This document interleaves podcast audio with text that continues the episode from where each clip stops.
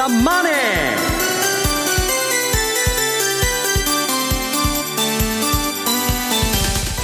全国のリスナーの皆さんこんにちは。e ワラント証券の多田光大です。H スケアの佐藤隆二です。アシスタントの内田まさです。今日はラジオ日経から個人投資家に送るスペシャルプログラムラジオ日経リスナー感謝祭をお送りしています。朝9時から夜の7時まで。一挙10時間ぜひ最後までお付き合いいただきたいですね。そうですね。濃い内容で、えー、ね、お送りしていきますので最後までお楽しみいただきたいと思います。ここからの時間ですがザ・マネー拡大スペシャルお送りしてまいります。さて2020年ですけれども本当になんかこう激動という言葉がぴったりの1年になりましたね。そうですね。私もまだそんなに相場経験長いわけではないんですけれども下げ幅もその後の上げ幅も本当にもう見たことのないような1年間だったというふうに思ってますね。幅もありましたけどスピード感もまたありましたもんね。大きかったですね。早かったですね。そうですよね、はい、そういう意味では為替も同じような。そうですね、はい、3月はすごかったですね。3月はって限定しましたよ 佐藤さん急落して急騰してましたよね。いや本当そうですよね。まあ、相場がなんていうのかな。もう全部こう一旦クリアになってゼロから積み上がってくってこういう流れなんだなとちょっと分かるような相場でしたね。本当にそうですね。でも今本当に喋っててもあのコロナ一色だったなっていうのありますけど本当はもっともっと見ておかなきゃいけなかったニュースとかってたくさんあると思うんですよね。なのでこの後ですね2020年をニュースで振り返りつつお二人には金融マーケットからも分析をいただいていこうかと思います、はい、そして最後にはちゃんと2021年の見通しもしっかりとお話しいただく予定で。濃い1時間をねお送りしていきたいと思います。そしてこの「ザ・マネー拡大スペシャル」ですが我々の月曜日チームですね。多田佐藤。そして金曜日の西山幸四郎さん。水曜日の杉村富夫さんでお送りしていきたいと思います。きっとあの濃い内容あり笑いありというふうに、ね、なりそうですから最後までお楽しみください。2021年に向けた相場の見通しや戦略などじっくり伺う120分。最後までお聞きください。それではザ・マネー拡大スペシャル進めていきましょう。この番組は e ワラント証券 H スクエアの提供でお送りします。ザ・マネーさて、ここからは2020年をニュースで振り返っていこうと思います。じゃあ、まずは多田さんからいきましょうか。2020年のやっぱり一大ニュース。そうですね、あのまあ、年の頭からちょっと振り返ってみたいなと思うんですけど、はい、1月の15日ですか、うん、えーと、米中であの第1弾の通商合意が成立したのがちょうど1年前になりますね なんかすごい遠い昔のような感じになってきますね。あの、まあ、トランプさんも、あの、非常に歓迎をしていた内容だったということにはなりそうなんですけれども、えー、あの、まあ、通常の番組内でも、あの、何度もお話ししたことあるんですけど、まあ、なかなか中国側からすると高いハードルの通商合意っていう形にはなりましたね。はい、で、まあ、履行条件に関しても、まあ、あの、無入信さんだったりだとか、あの、まあ、中国の当局者だったりだとか、履行に向けて最大限努力していると、お非常に前向きなコメントを出していますけれども、蓋を開けてみれば、あの、対米の中国の貿易黒字はどんどん黒字化しつつあるという、はい、黒字が拡大しているという状況の中なので、まあ、実行力は今のところ、うん、ちょっと疑問符かなという状況ではありますね。ですね。はい。まあ、この後、来年、えー、バイデンさんが大統領に就任した後、中国とのこの通商関係に対してどういうふうに打っていくのかっていうのは少しこれからの見どころにはなるかなと思いますけど。はい。この1年と言わず、本当に4年を振り返ると、はい、アメリカと中国、この関係に振り回されたというような4年間だったようには感じますよね。そうですね。まあ、覇権争いが続いていて、で、まあ、一部の調査によると、まあ、2028年にはあ中国がアメリカを追い抜くというような、内容の論文なんかも出てたりするので、はい、まあ、まだまだこの覇権争いはしばらく続きそうだなというような気がしますけどね。2028年。うん結構近い未来ですよ。ですよ。はい。そうですよね。そういうことがなんかこう、本当に起こるのか。まあでも、歴史的な動きになるわけじゃないですか。すね。だから、ちょっと見てみたいっていうのと、怖さもあり、なんか、ここからまたその7年、8年、はい、ちょっとドキドキしますね、そうですね考えると、引き続きアメリカと中国という関係には、注意が必要、また最大の注目を浴びそうという感じではありますね。すね。はい。さて、佐藤さんのポイントのニュース。ね、はい。今1月まあ、今年でそもそもあのイラン国あの革命防衛隊のコッツ部隊の精米司令官が暗殺されたとか始まったんですよね、実は。皆さんもう忘れちゃってるけど、うね、うんはい、まあ、僕も忘れてたんですけど。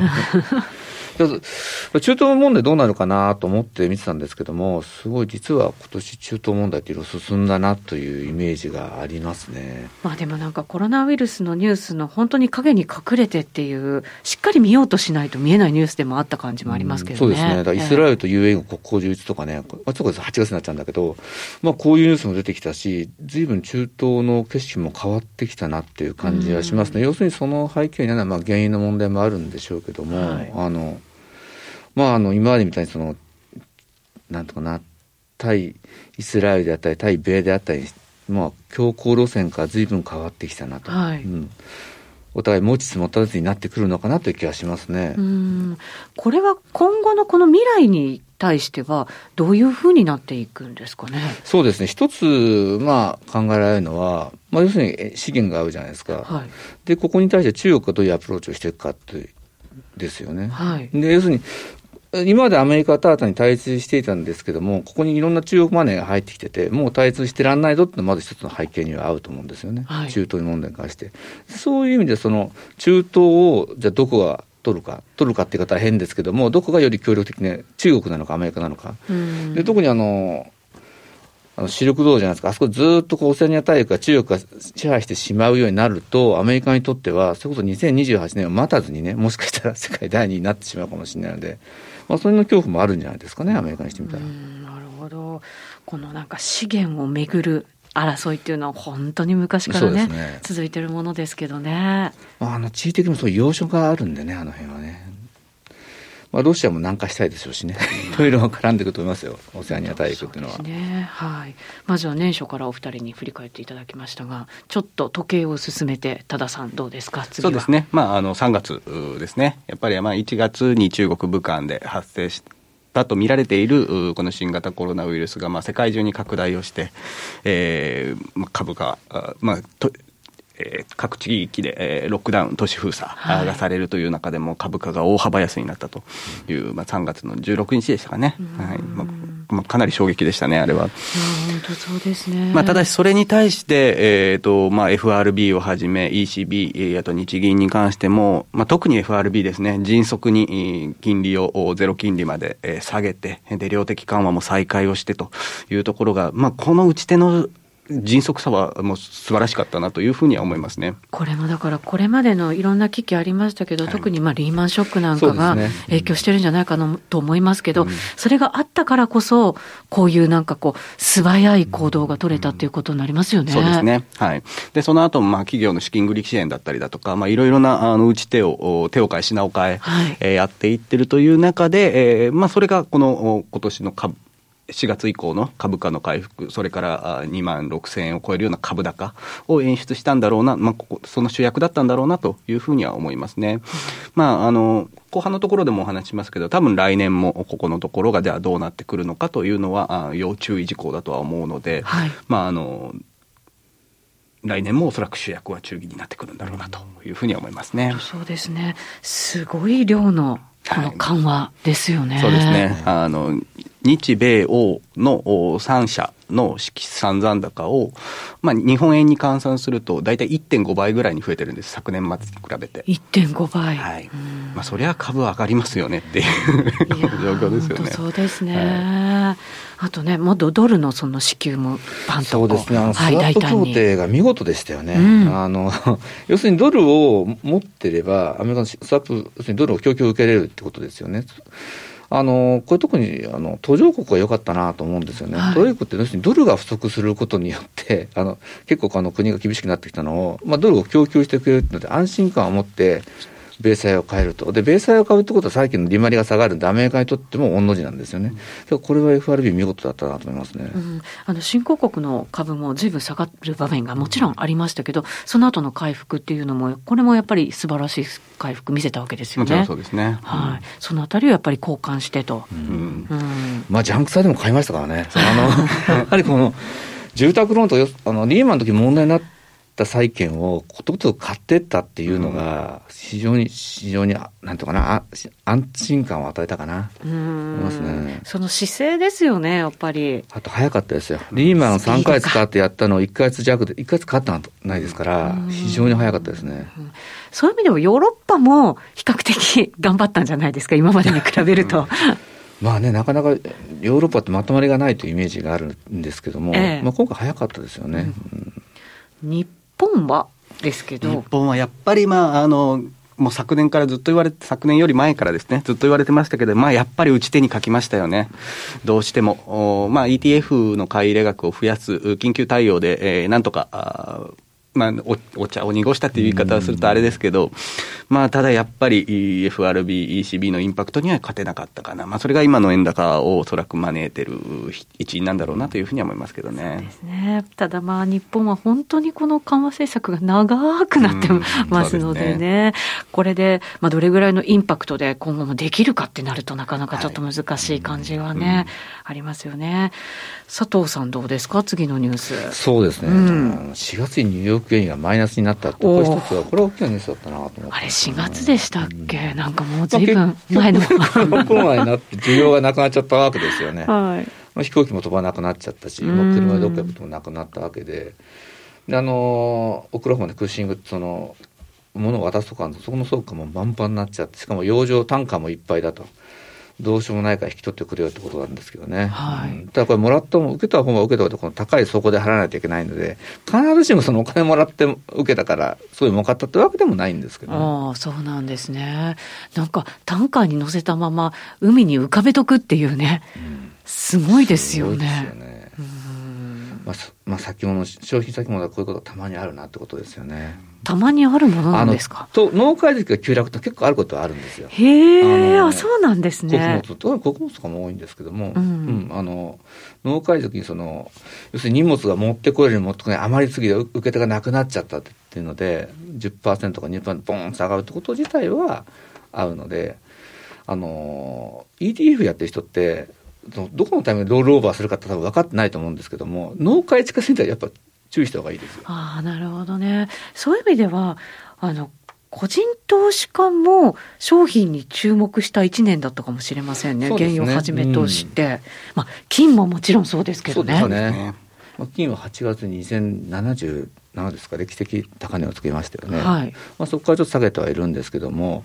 やっぱり金が買われるっていうのは、一つはもう中金が緩和をしまくってるっていうことと、うん、あとこう漠然とこう世の中の不安感、まあ、そういうのも金には買い材料になるんで。これ緩和をしまくるっていうことは、そのお金に対する信用がやっぱりちょっとそうですそうです。低くなってくるから、現物資産をっていうことになるわけですかね。まああの緩和となんかすごいお金をばらまいてるって逆に言い換えるとその国どうアメリカのドル日本なら円の価値が既存していくわけですよね、はい、お金の量が増え流通量が増えちゃうわけだから。そうなってる時じゃあ何が一番実物資産ってあるの？って金ってことですよね。はい、うん。金はやっぱ変わりやすいし、まあ、これからもまた来年とか僕は変えていくんじゃないかなと思いますけどね。今年本当に個人投資家の方々から金の取引しましたっていうね、うん、言葉がすごい多かったような感じがしますね。すねはい。さてえー、次のニュースいきましょうか、もう一つ。ね、はい。まあ、じゃあ、ちょっとは、半年ぐらい一気に時計を進めてみると。進みました、はい。えっ、ー、と、11月ですね。アメリカの大統領選挙ですね。はい。ましたね。まあ、その、そもそも、あの、まあ、3月頃からですね、あの、民主党の候補者選びが進んでいって、まあ、ここもあのすごくうまくいったなっていうか、あのまあ、サンダースさんがうまくやったなっていう感じなんですかね、あのバイデンさんに譲ったっていうのは、早めに諦めたっていうのは、一つ、まあ、民主党の今回の勝利を呼び込んだ一因にはなってるんだろうなというふうには思いますけどね。確かに最初の頃って民主党、バラバラな感じしましたもんね。でねうん、でも一気になんかこう団結というか、うん、一本に固まってでしたよね。うん。まあ、そこの選挙対策っていうのは非常にうまくいった部分だとは思います。で、まあ、結局、まあ、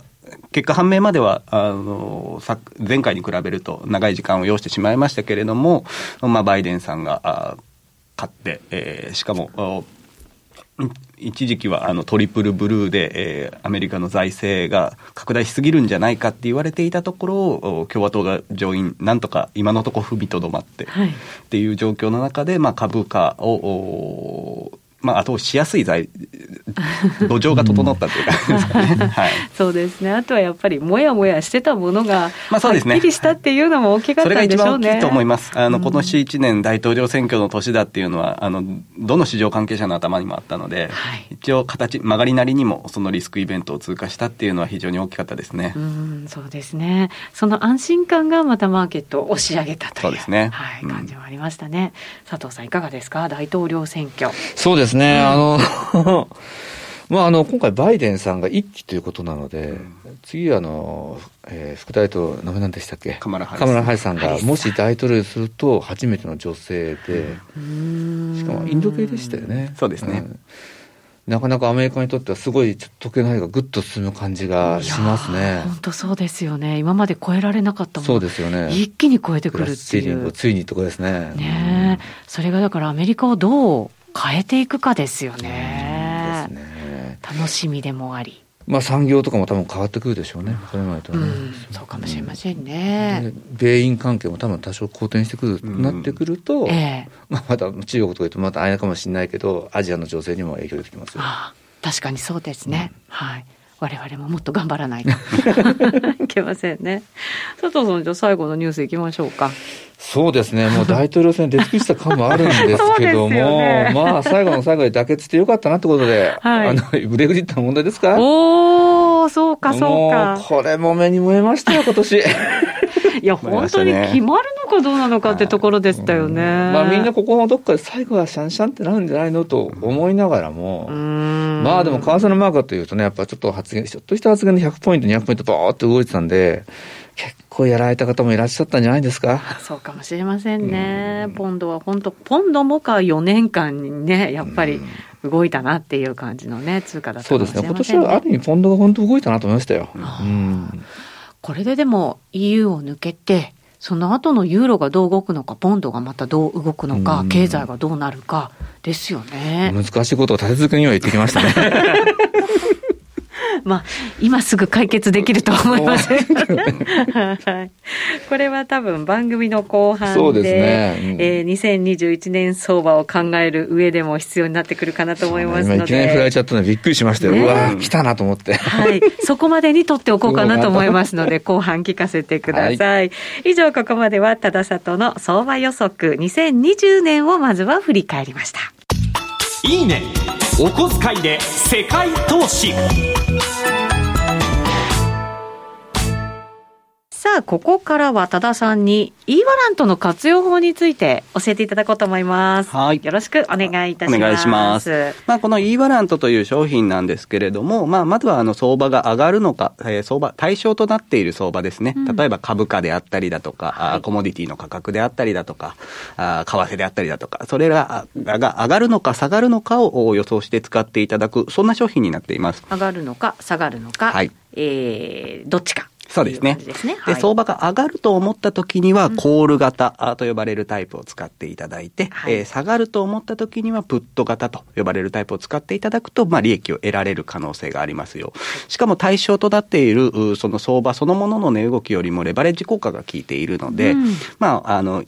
例えば1日で数倍だとか、1週間で10倍超えなんていう、そういった、まあ、値動きの大きさが魅力の商品になっています。はいまあ、レバレッジ効果は効いているんですけれども、例えばあの FX だとか、あコモディティ、商品先物だとかあ、そういった商品とは違ってですね、あの E ワラントそのもの、現物を買っていただくような形になるので、うんはい、どんなに相場の予想が外れたとしても、まあ、大衣装を後々請求されたりだとか、ポジションを強制的にロスカットされることもないというのが、この E ワラントの一つ大きな特徴になっています。あの、損が限定的っていうような覚え方してるんですけど、はいそね、それで間違いないわけですね。そうですね。ね。損失は投資元本全額までに限定されていると。限定されている。はい。いうのがポイントになります。はい。まあ、このと特徴をですね、うまく使ってやればですね、まあ、相場が特に大きく動くとき、上に行くのか下に行くのか、まあ、どちらにかに大きく動くときというのにですね、えー、活用していただいて、うまく予想が当たれば、まあ、大きなリターンを得られるかもしれないというのが、えー、この E ワラントの特徴で、まあ、あの、荒れ相場には E ワラントというふうに我々は歌ってますね。はい、はい、もしですよ、だから、えー、大統領選挙がありますよ。はい。まあ、大きく降らされる可能性がありますよ、はい、ってなったら、具体的にどういうふうに使ったらいいんですか？そうですね。例えば、あまあ、日経平均を対象とする E ワラントだったとすると、日経平均。はい、はい、その選挙だったりの結果で、日経平均が大きく動くかもしれないなという時にはですね、うん、その選挙のできれば直前ぐらいがいいですかね。直前でいいんですね？はい。直前ぐらいに、えー、その E ワラント、コール型の E ワラントを買ってやる。それはコールは大きく上がるよっていう時ですよね？ねはい。逆に大きく下がるかもしれないなというふうに予想するときは、えー、選挙の直前に逆にプット型の E ワラントというのを買ってやると。うん、で、これをですね、えー、買ってやって、まあ、その選挙の結果が判明して、まあ、マーケットが予想通り大きく、まあ、どちらかに動いたなと思ったら、まあ、手仕舞いをしてやるというのが、まあ、基本的なあ買い方、売り方になりますね。そうすると、あくまでも短期で狙っていく、はい、で、大きく動く可能性があるときに活用する。それが一番単純なやり方としては、いいやり方。はい、はいで、えっ、ー、と、例えば来年で言うと、まあ、後半のところでも少しお話ししますけれども、来年もまた大きなイベントいくつかあります。はい、えー、例えば、あ日本でも選挙。ですね。そうですね。はい、総選挙が、えー、遅くとも来年の10月までに総選挙が予定されていると。はいうん、で、日本以外で、えー、見てやると、例えばドイツですね。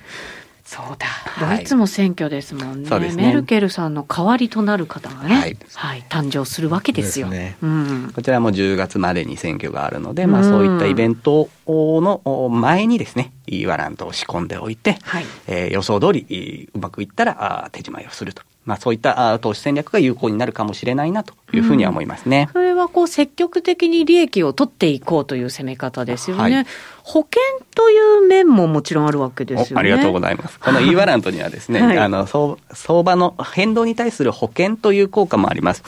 例えばもうすでに現物株を持ってますよ。例えばソニーのコール、えー、ソニーの現物株を持ってますよという時に、まあ、これからソニーの株価上昇すると思うんだけれども、うん、えー、相場が急落したらどうしようかなと。思うとき、はい、そういった局面がもしかしたらこれからあるかもしれないですよね。決算なんかはね、そうですね。注目されますよね。はい、まあ、あの、普通に考えるのであれば、あの、一旦手仕舞いをして、えー、まあ、そこで利確をするというのが、うん、まあ、やりやす、簡単な、一番思いつくやり方だとは思うんですけど、はい、利確をしてしまうと、逆に、予想通り相場が上に行ったときに、その分の利益を失ってしまうと。そうなんですよね、はい、でしかも長期投資だと思ってて、はい、だとすると、なんかなんとなく理覚しにくいなとか、でね、でももしかしたらちょっとイベントあるから不安だなっていう時ってね、うん、やっぱりありますよね。そうですね。そういう時に、その相場が大きく下げるかもしれないなという、まあ、そのイベントごとの、えー、期間限定の保険という形でですね、えー、現物株と合わせて、プット型の E ワラントをポジションに、えー、持っておいてやることで、予想通り相場が上昇した時には、うん、そのプット型 E ワラントを買い付けた分だけは損になってしまいますけれども、そのままアップサイドを狙えますよと。いう投資戦略があります。うん、一方で、えー、相場が大きく急落してしまったとき、そういった時には、個別株も保有している現物株の方では損が出てしまいますけれども、プット型の E ワラントの方は大きく価格が上昇するので、まあ、相殺して、うん、えー、損失を限定することができるという使い方も可能ですね。はい、うんそうすると現物株がその後、また戻ってきたりとかすれば、はい、またいいわけですよね。そうですね。なるほど。それがだから保険的な使い方、はい、ということになりますね。まあ、先ほど言ったあイベントごとの時にはですね、あのそういったあ相場が大きく動くという可能性もあるので、まあ、そういったタイミングで、えプットを活用していただくというのも一つ手段かなと思います。個人投資家の方々やっぱこのプットコール、いろいろなんかうまく使い分けされるようになってきましたよね。そうですね。はい。あの、例えば現物株のプットを買って、えー、失礼しました。現物株のコールを買って、て、えー、日経平均のプットを買ってというところで、まあ、その相場のアルファを取りに行くっていう形にはなるんですけど、あのその個別株特有の事情で相場が上がったところを日経平均でヘッジするみたいな、はい、そういった使い方をうまくされてらっしゃる方いらっしゃいますね。そうですね。イワランと本当に個別株だけじゃなくて指数はもちろんですけれど、アメリカの株に関するものであったりとか、はい、もう様々あるわけじゃないですか。そうですね。それをだから組み合わせることによって分散も効いたりとか、はい、ヘッジも効いたりとかっていうことになりますもんね。そうですね。まあ市場のテーマは日々刻々と変わっていくので、まあそのテーマに合ったものをしかも少額から取引ができるというのがイワラ一つ特徴かなと思います。はい。あの、毎週月曜日のザ・マネーのレギュラー番組でも紹介してるんですが、ランキングあるじゃないですか。はい、これも様々なランキング出していて、これがだから個人投資家の方々がどう使ってるかとか、どんな風に動いてるかっていうのがとっても見やすいんですよね。そうですね。はい。今回ここでは2020年の年間ランキングですか、はい、ちょっとご紹介しましょうか。はい。えー、2020年、えー、年間の騰落率トップ5なんですけれども、はい、1位に入っているのが、えー、韓国200種、コスピ200と言われる株価指数ですね。これを対象とするプット型 E バラント第264回という銘柄です。はい、この銘柄がですね、2月17日に一番安い時に1ワラントあたり0.08円で買うことができました。うん、E ワラントは1000ワラント単位での売買になりますので、えー、かける1000してやって80円が最初投資元本だったと。はい。お小遣いで投資できるとは、そうですね。はい。よく聞きますが、はい、80円で。80円で。はい、80円でしたか。はい。で、この銘柄をですね、その一番安い時に買い付けておいたとすると、ええ、3月の19日、実はこの銘柄最高値をつけまして、1ワラントあたり23.70円に値上がりをしたということになります。はい、まあ、1000ワラント単位での売買になりますので、かける1000してやると、2万3700円で売ることができたと。80円で買ったものが2万3700円になったと。えー、いうそんな経過がありましたね。これを上昇率という割合で見てやると296.25倍という形になってます。なんか毎年結構そういうビッグな動きするものありますね。すねしかも今年に関しては、あの特にで、えー、まあ、今まで、あの、e ワラントジャーナルという、あの、コラムサイトがあって、そちらに、あの、過去の歴代のトップ20っていう銘柄上げてるんですけれども、はい、歴代上位20銘柄のうち12銘柄が今年の2020年に新たにランクインしてきた銘柄になってます。へで、えー、いずれも共通点はですね、2月の中旬ぐらいに最安値をつけて、3月の中旬ぐらいに最高値をつけたプット型 e ワラントだったと。ということになります。まあ、要するにコロナショックで株価が大きく下がったことで値上がりをしたあプット型が、まあ、多数、100倍を超えるような値上がりをした銘柄が多数出てきたということですね。まあ、それだけコロナショックのインパクトがでかかったということにはなりますね。はい、そうですね。ただ、大きな下落って、毎年どっかであったりとか。そうですね。はい。それが読めればもちろん一番いいんですけど、うん、でも何かこう不安が高まってきたなっていう時にうまくこう活用すると、思いがけない利益が得られる可能性がある。ね、または資産をしっかり守れる可能性があるっていうことになりますね。うん、そうですね。まあですので、えー、そういったあまあ相場のなんかちょっと怪しいなと思った時にあぜひプット型を活用していただく。で逆に、えーちょっとこれ、この銘柄安値に放置されすぎてないと思った時にはコール型を使っていただくという感じで、まあ、うまく使い分けていただければいいかなと思います。で、さっき言った、あの、一部、コスピー200を対象とする銘柄はですね、歴代で、えー、トップス、えー、上位3銘柄、トップ3に入ってきたんですけれども、えー、トップ1はですね、えー、コロプラを対象とするコール型のイーバラント、2019年の例ですね。はい、で第2位は任天堂7974を対象とするコール型イーバラント、これは2016年の例なんですけれども、あのコール、プット、どちらもですね、あの大きく上昇する可能性ありますので、ぜひうまく活用いただきたいと思います。そうですね、現物株だとちょっと金額が行き過ぎて買えないよっていうものもあるじゃないですか。はい、それをうまくね、イーバラントで、そうですね。取引していただけるとまたいいかもしれないですね。はいいいね、お小遣いで世界投資でした。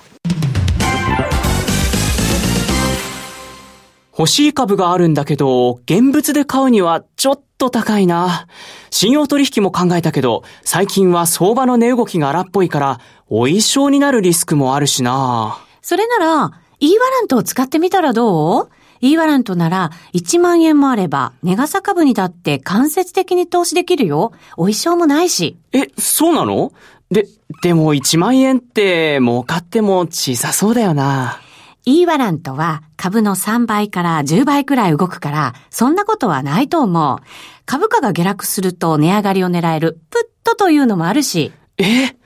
そ、それならいろんな局面で使えそうだ。お一緒がないんでしょ？レバレッジの高い銘柄で OK。だよね。うーん。レバレッジの高い銘柄は値上がりすると大きいんだけど、その分下落する可能性も高いんだよね。慣れるまではレバレッジの低い銘柄がいいんじゃないかな。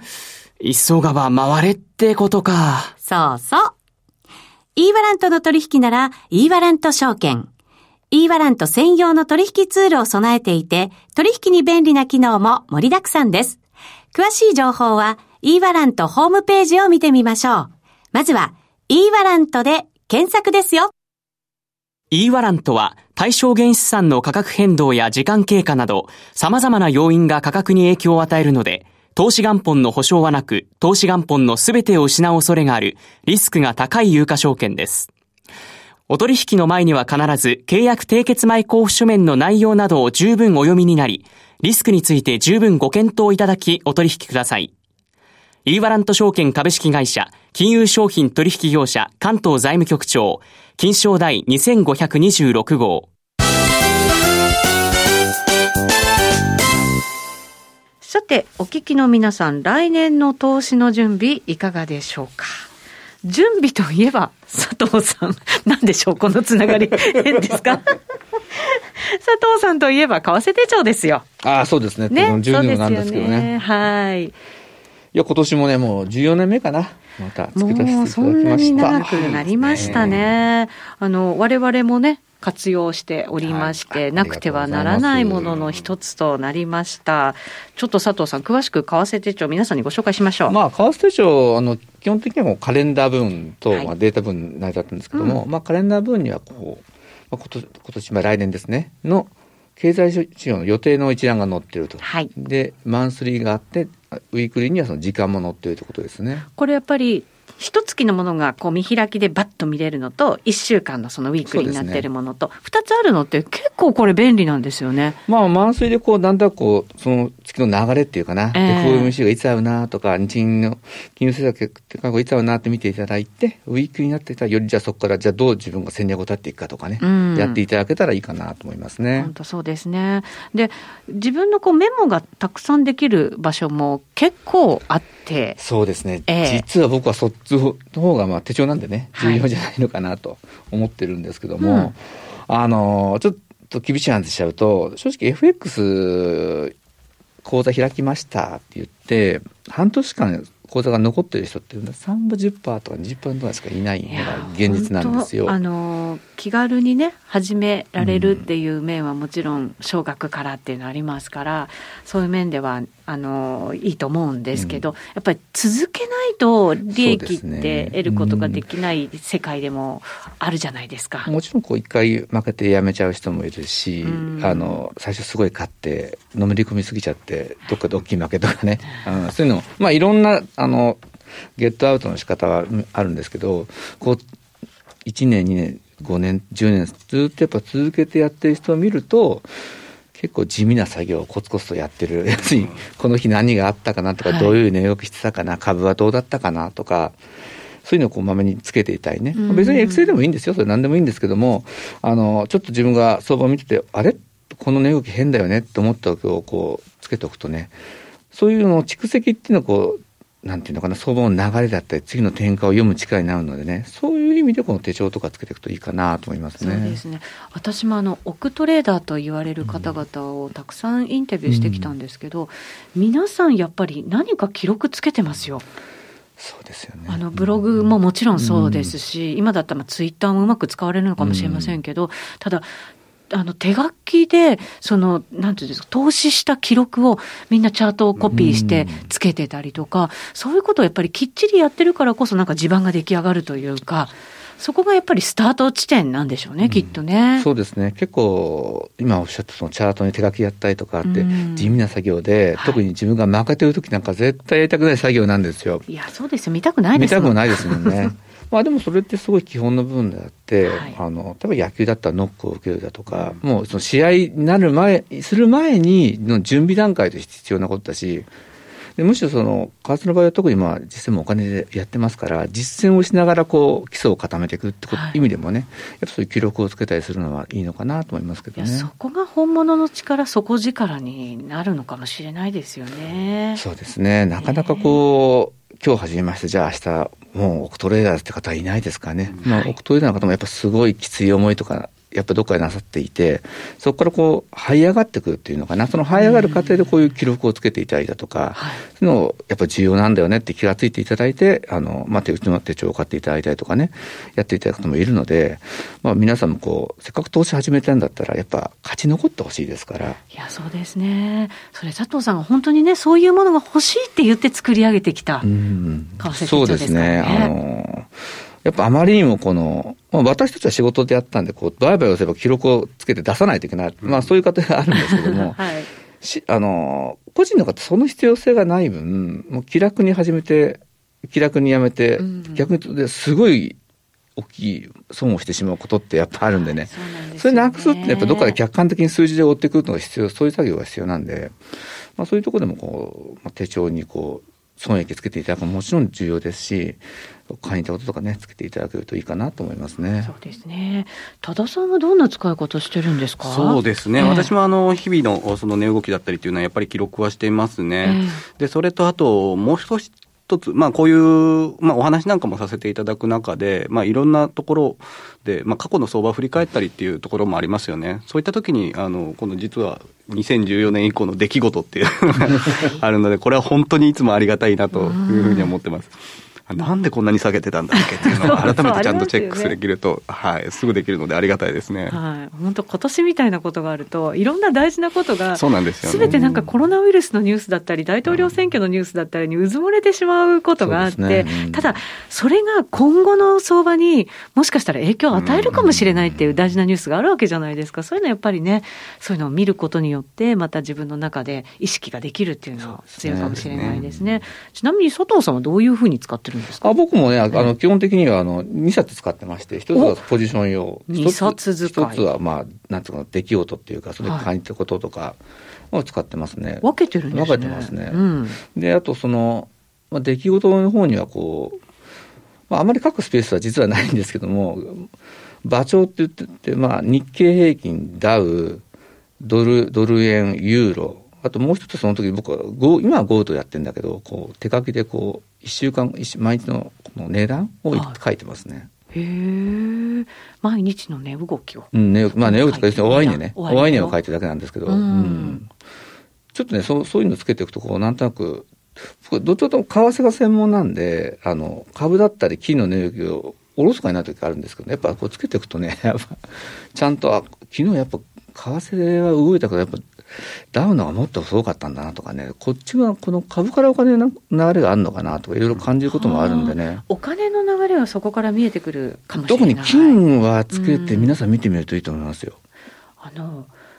こドルがこうなってるんだから、金がこうならなきゃいけないみたいな相関関係とか逆相関とかあるじゃないですか。そ、ねはい、それが、時々なんかこう、マーケット見てると、あれな、なんでこれ、そういう動きになってないんだろうみたいな違和感ってありますよね。ありますね。だから今年の年末とかドルが弱かったのに、なんで金もうちょっと戻っていかなかったのとかね。まあそういう、まあそれは今 ETF からの売りが出てるって話なんですけども、えー、なんでなんでってやっていくといろいろまあ勉強にもなるし、だったらまあここからドルがもっと弱いんだったら金ってここから上がるんじゃないのって、ま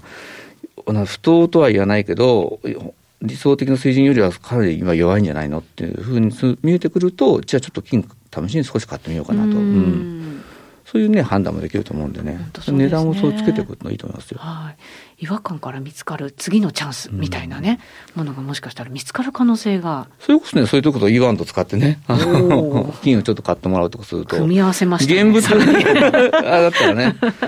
あの、結構お金もかかってしまうんで、うん、やってみるのがいいと思いますよ。本当そうですね。うん、あの、手書きでなんていうふうにね、言われちゃうかもしれませんけど、うん、手で書くからこそなんかこう、記録に残るし、記憶に残るってありますよね。これ不思議なんですよね。僕もブログとかやってるんですけど、ブログで書いてこう、スーって抜けちゃうん。だけど、手書きでやるとね、やっぱり、その時の感情も出ますよね。こう、丁寧に書いてる時っていうのは、こう、集中力があって、まあ、儲かってる時とかね、はい、だんだんこれがこう、なんとかな、もうなんとかなんじゃんみたいな感じでこう、雑になっていったりすると、収益が悪くなっていったり、はいもうマイナスの時とかね、もう書く量が少なくなったりとかね、本当はそういう時一生懸命やらないといけないのにね。だから自分のその時のメンタルの部分ともできるし、それを過去のやつを見ながらね、あ、自分こういう時調子乗ってるからこの後負けたんだなとかね あの過去の自分のトレードを振り返りながら次のトレードを考えたり成長させていくってことができるんじゃないですかね。そうですねトレーダーとして成長していく糧に、ね、きっとこの手帳がね、なってくれるんではないかなと思います。えー、もうすぐに2021年やってまいります。すね、そうですよす。そうなんです。皆さん、急いで準備していただければと思います。ザ・マネーの番組ホームページにですね、バナーしっかり貼ってあります。はい。ぜひそちらクリックしていただいて、為替手帳をお手元にご用意いただければと思います。2021年の力にしてください。ザ・マネーさて、ここからは多田さんと佐藤さんに2021年相場のポイントと戦略を伺っていきたいと思います。まずはじゃあ、その2021年を考える上で大事な相場の流れ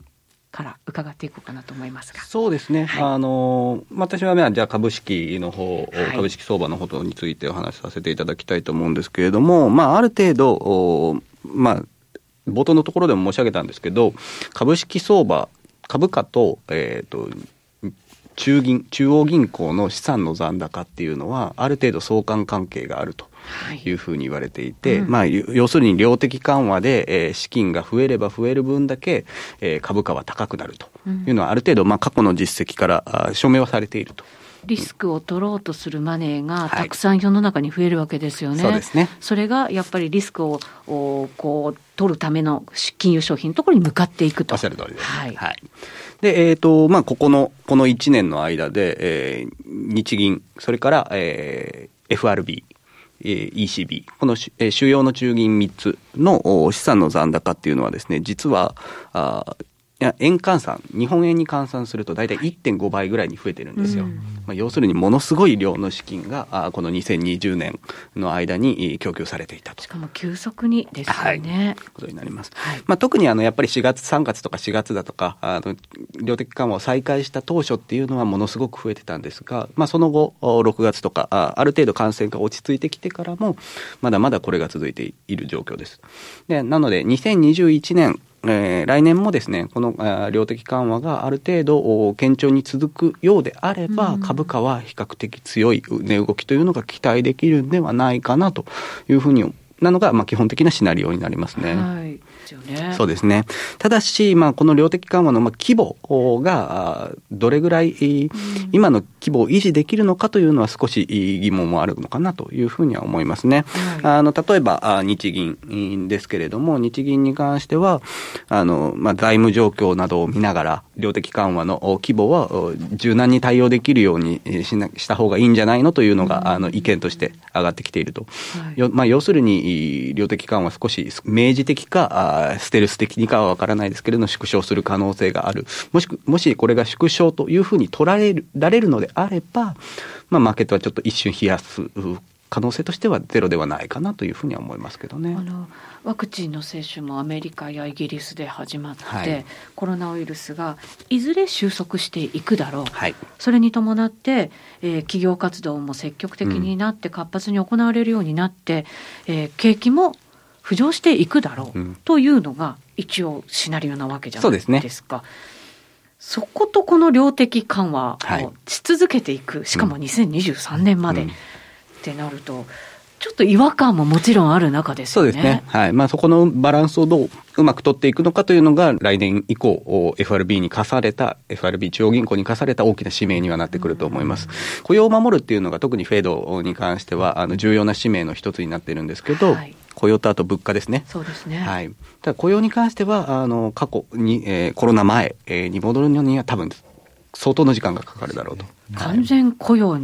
までみたいな発言ありましたね。そうですね。直近、えっ、ー、と、2020年の11月の失業率で見ると6.7%ですか。はい、まだ、あの、まあ、当時の倍ぐらい、ね、失業率が。3%台でしたもんね、はい。アメリカがですからね。そうですね。はい。まあ、これを、まあ、少なくとも5%切るぐらいにまで、えー、持っていきたいところではおそらくあると思うので、はい、えーこの金融緩和というのはしばらくはどうしても続けざるを得ないだろうなとは思います。しかも物価に関しては全然上がってないので。これ、物価は本当に上がらないのかっていうところですけどね。難しいですね。本当はこれだけあの資金を流出させていて、たらもうあの資産効果で株物価自体上がるはずなんですけど、えー、まあそれがちょっとうまく機能していないというところは、多分金融政策のどこかに何かしら見落としがあるのか、あの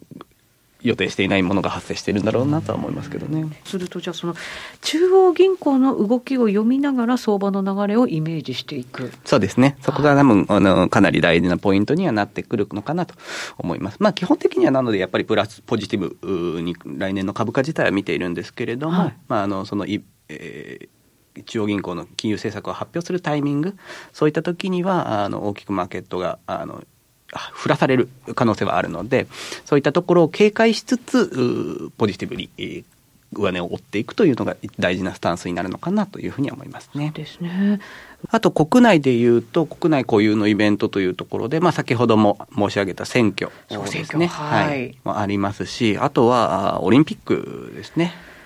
はい、そうですね、まあ、1年前は2020年にオリンピックが開催できない。オリンピックが2021年になるなんて誰も想像してなかったんですけど。いまだに東京の至る所に東京2020という、はい、そうなんですよ、はい、いろんな看板があったりはしますけど、はい、はい、まあ、これがあじゃあ2021年まで、えー、一応1年間延期される形になりましたと。ただ、あの、実際、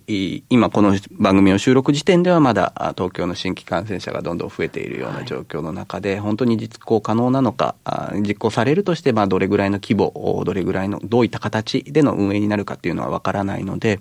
まあ、それが、おそらく春ぐらいには、ある程度方針が出てくるだろうと思うので、まあ、そういったところは一つ株価の動きを見ていく上ではポイントにはなってきそうかなというふうに思いますね。ですね。まずはじゃあ大体その春先ぐらいまではオリンピックの話題がありつつ、うん、えー、そして中央銀行の動きを横目に見ながら総選挙まで、はい、という感じですかね。そうですね。さあ為替どうですか佐藤さん。そうですね、為替もやはり基本的にはドル安の方向だとは思うんですよね。ドル安、はい。2020年もドル安後半ね、結構やっぱり、そうですね。結構目立ちましたよね。目立ちましたね。えー、でやはりあの FRB の政策、まあ今おっしゃったように2023年までか、まあ、為替が変わらないとなってくると、はい、まあ、そこまでドル安が続くかどうかは別として、少なくとも来年の前半というのはドル安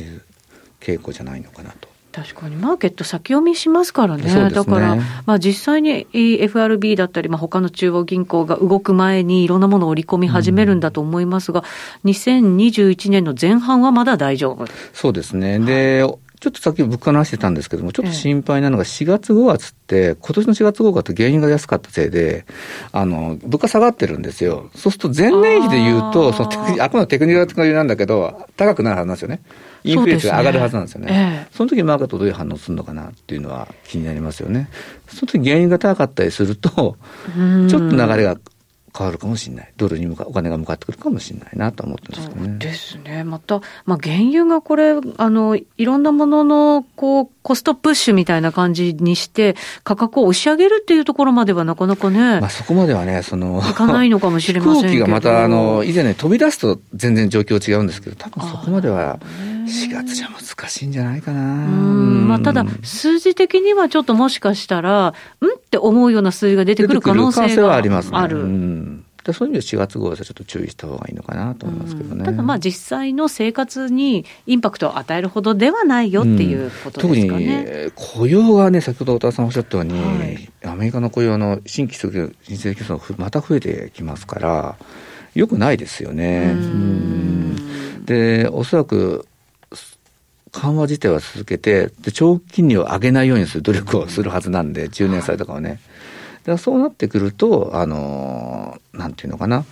金利が高いからドルを買うっていう動きはまずなくなってきてくるはずなんですよ。もうなんだか金利なんてどこにあるのよっていう、うん、なんか世界になってきました、まあ、それでもね、日本の金利とかに比べたらまだアメリカの金利はってことなんですけども、そうですね。じゃあこれがどんどん上がっていくかとそんなことはないと思うんで、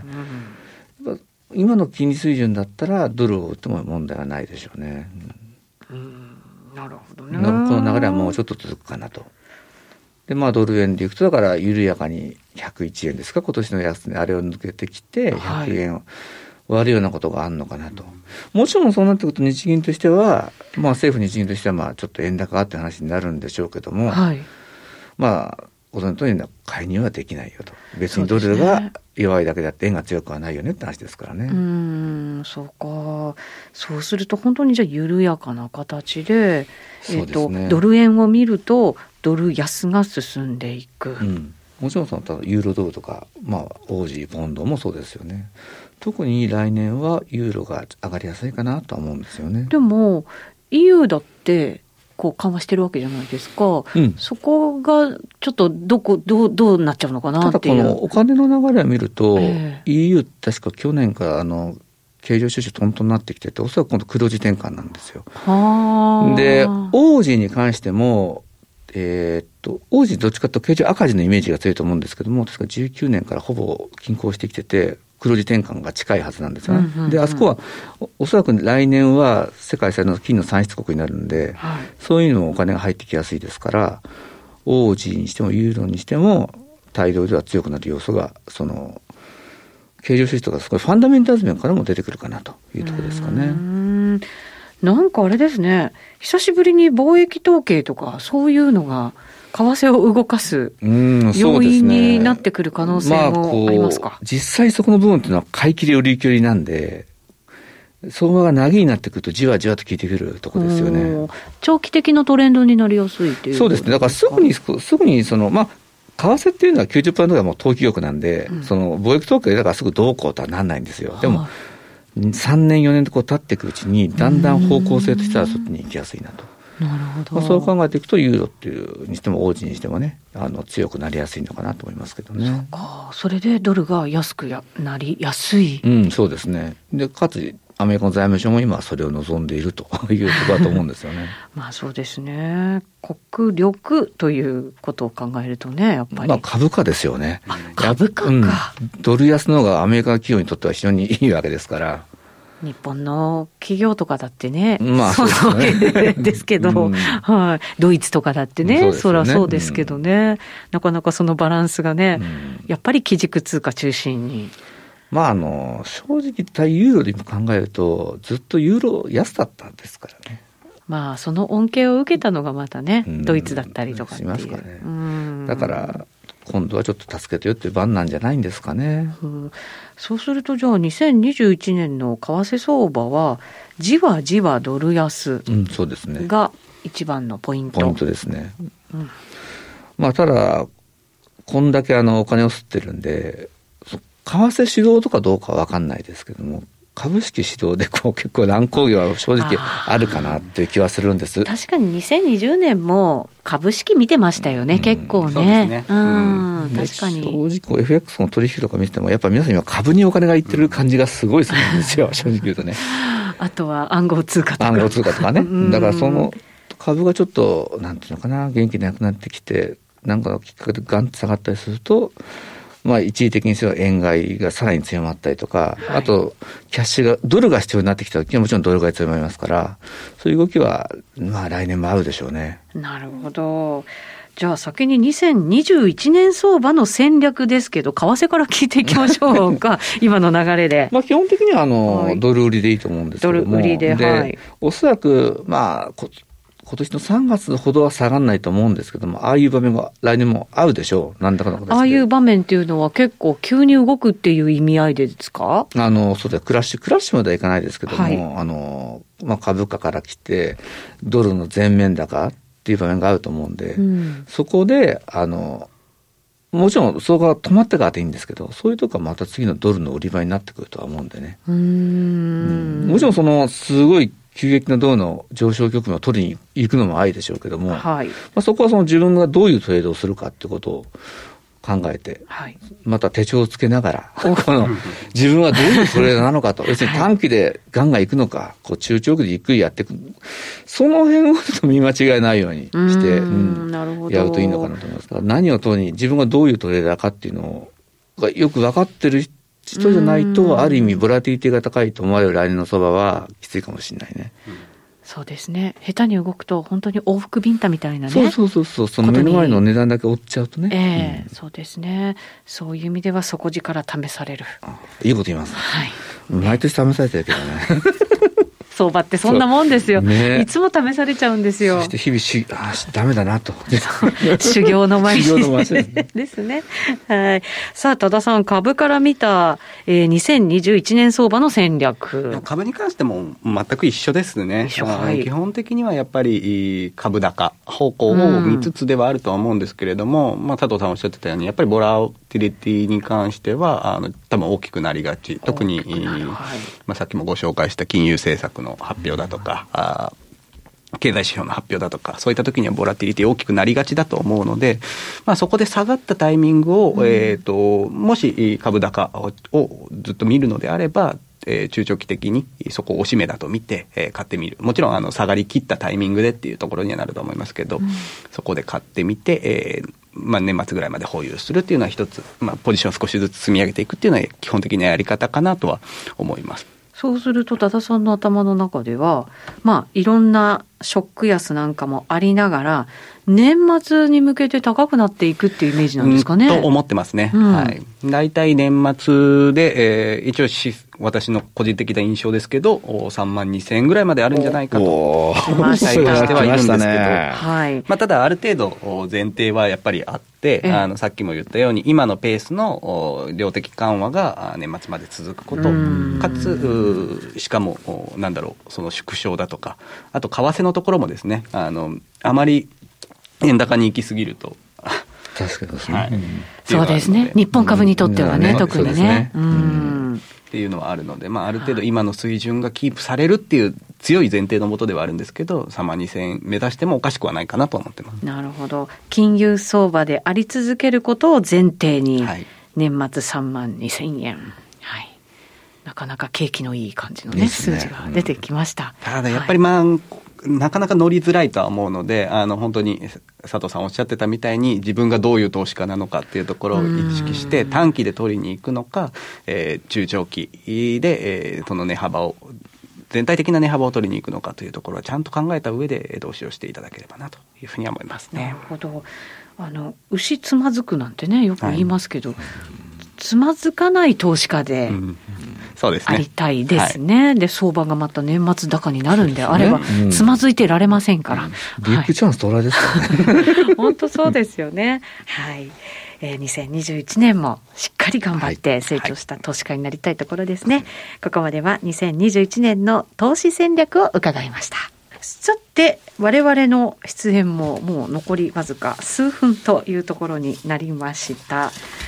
でも伺ってきてなんか来年もちょっと明るいのかなと思って私安心したんですけどどうなんでしょうね。まあ、そうですね、うん、やっぱりあの、ま、株価としては多分あの比較的意見調に推移するんじゃないかなとは思うんですけど、まあ、やっぱり、本当に経済が回復していくにはこの新型コロナの状況が解放に向かってくれることを願うしかないので、うん、あのワクチンが接種早めに接種できることと、はい、えー、抗ウイルス剤みたいなのが早く開発されることっていうのはあの本当に願いたいところでありますね。本当そうですね。日本でもまあ2月ぐらいからそのワクチンの接種が始まるというようなね、アナウンスがあるわけですけれどもそうですね。そこをまずは、はい、はい、見届けていきつつ、ね、はい、それがやっぱり金融相場から本当だったらちゃんとした業績相場に切り替わって、力強いまた成長をこう目指していけるのかどうなのかっていう大事な一年になるかもしれないですね、そういう意味では。ね、まあ、そういったしかもそれに加えて、まあ、その業績相場にじゃ切り替わったタイミングで、じゃあどの会社の業績が良くなるんだというのを今のうちに早めにあのチェックはしておく。いた方がいいかもしれないですね。ですね。世界的になんだかいろんなことが大きく変わる、うん、また2020年、2021年というね、うねうん、ところですからね。まあ、その業績相場っていう話でいうと、まあ、脱炭素社会っていうのがね、うん、ななってくると、はい、最後ちょっとコモディティの話をすると、来年はプラチナと銀がその脱炭素のテーマにはなってくるかなと。なるほど。ね、はい。なかなかいいポイントも掴んで、皆さんにね、頑張っていただきたいなと思います。えー、さて、年末の特番、我々の出番は以上ということになりますが、ぜひ、これからの平日の午後3時10分からザ・マネーのレギュラー放送、お聞きいただければなと思っております。えー、この後ですが、金曜日の西山幸四郎さんが登場します。ぜひ楽しんでください。ここまでは、ただ広大、佐藤隆二、内田まさみでお送りしました。それでは皆さん、さようなら。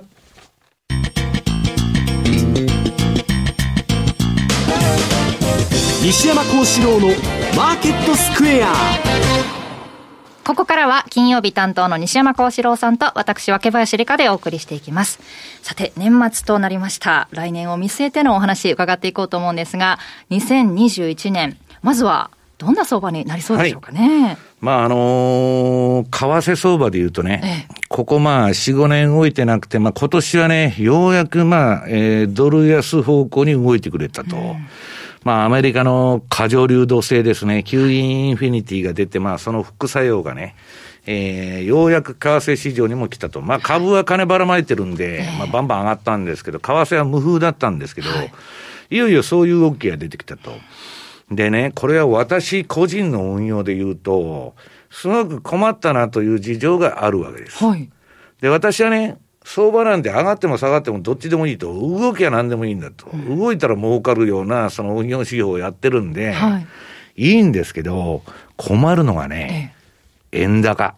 はい。今、その、まあ、この前スイス、スイスフランがね、スイスフラン安をずっとスイスの中央銀行が、えー、食い止めて介入して操作しているということで、はい、為替認定国に、えー、なったわけですよ。はい、為替報告書でアメリカの。で、日本も監視国にずっとなってる。で、アベノミクスってはっきり言ったら、はい、まあ株上げてね、えー、株の面を良くして政権の支持率を上げるっていうのは一つの目的であったんですけど、はい、もっと奥には、円安にしようと。ええ円安なんですよ、アベノミクスって。えで、円安になってたら株も高いと。そこが最大の目的で、はい、でなんで円安にしたいかっていうとね、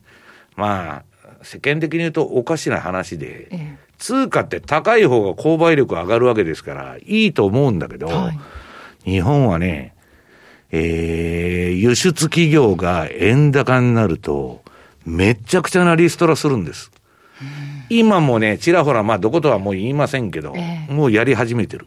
コロナで、はいえー、それを大義名分に人減らしがね、相当、えー、進むだろうと。早期退職とかね、希望退職とか。うん、まあ、雇い止めね、えー、あとバイトの方の、あとね、新規のあの、かわいそうにね、新卒の人たちの就職が、実態で報道されてるよりかなり悪い。はい、でコロナの倒産にしたってね、今辞めても不動産は何ヶ月払わんななんとか、そういう契約になってるから、もう、ギリギリでやっとったとこも、それが終わったらね、店閉めますとか、はい、そういうとこが増えてくる、えー、で、そういうコロナの環境の中で、円高になるとね、私はね、あのー、ね、皆さん、若林さん、あのー、学生時代から製造業で結構バイトしてましてですね、はい、大手企業の、まあ、車屋にしても電気屋にしても、下請け叩きってすごいんですよ。コストをね、うん、下げるために。で、もう空雑巾絞るような、その、値段叩きやって、今で言ったらアップルですよ、有名なのは。はい。アップルは下請けに対してすごい強い態度出てて、えー、ガンガンあの叩いてくるわけ。はい。で、豊作貧乏みたいになっとるわけですよ、下請けは。うん、かといって、アップルの仕事切られちゃうと、飯食えないみたいなね。えー、ああいうとか生かさず殺さずっていう戦略を取るんですよ。で、まあそれはともかくね、はい日本経済にとって大きな問題になるのが、いつでも円高なんですよ。はい、でね、日本のあの企業業績を見るとね、利益。私は怒られちゃったんだけど、まあ日本で一番ね、儲けてる自動車や車や、ええ、いくら儲かるんですかと。いや、税金だとか、人件費とか全部払った後、ネットでいくら儲かるんだっつったら、5%だと。そんなもんならね、当時、まあ、米債の金利が5%以上あったんで、米債買ってた方がいいじゃないですかと、仕事辞めちゃって、金が腐るほど剰余金持ってんで、それで運用してる方がいいぞと、まあ、冗談みたいに言って怒られちゃったんですけど、あのね、日本企業の売上高営業利益率っていうのがあるんですけど、はい、これね、一桁台前半なんですよ、どこも。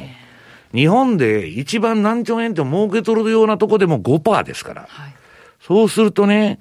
ずっと低収益企業なんですよ。まあ生産性が低いのか何なのかわかりませんけど。はい、で、翻ってね、私がまあ運用の中心にしてる米国企業を見ると、これは10%台後半。うん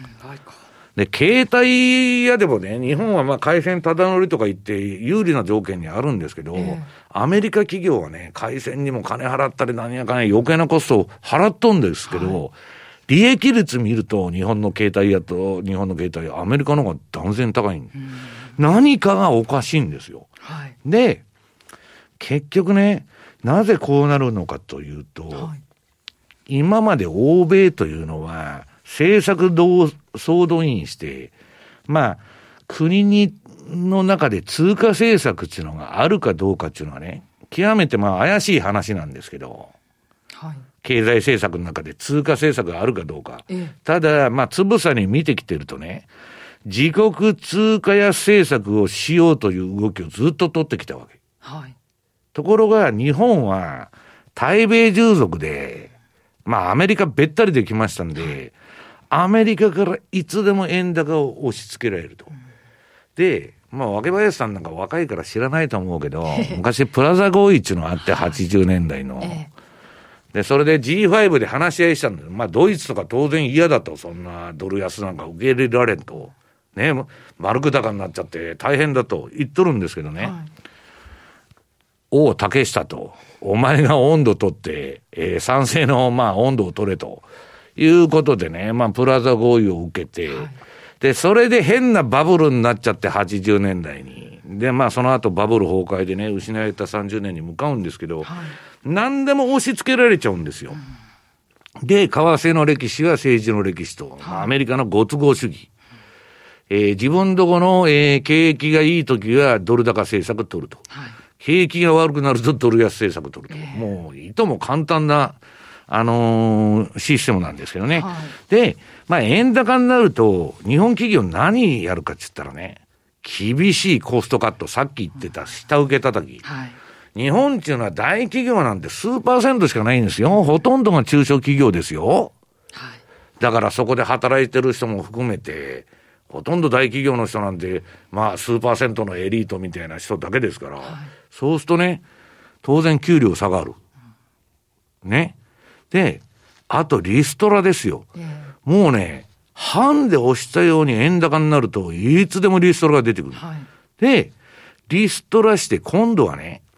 輸入数量。はい、要するに円高の分、目減りした分を、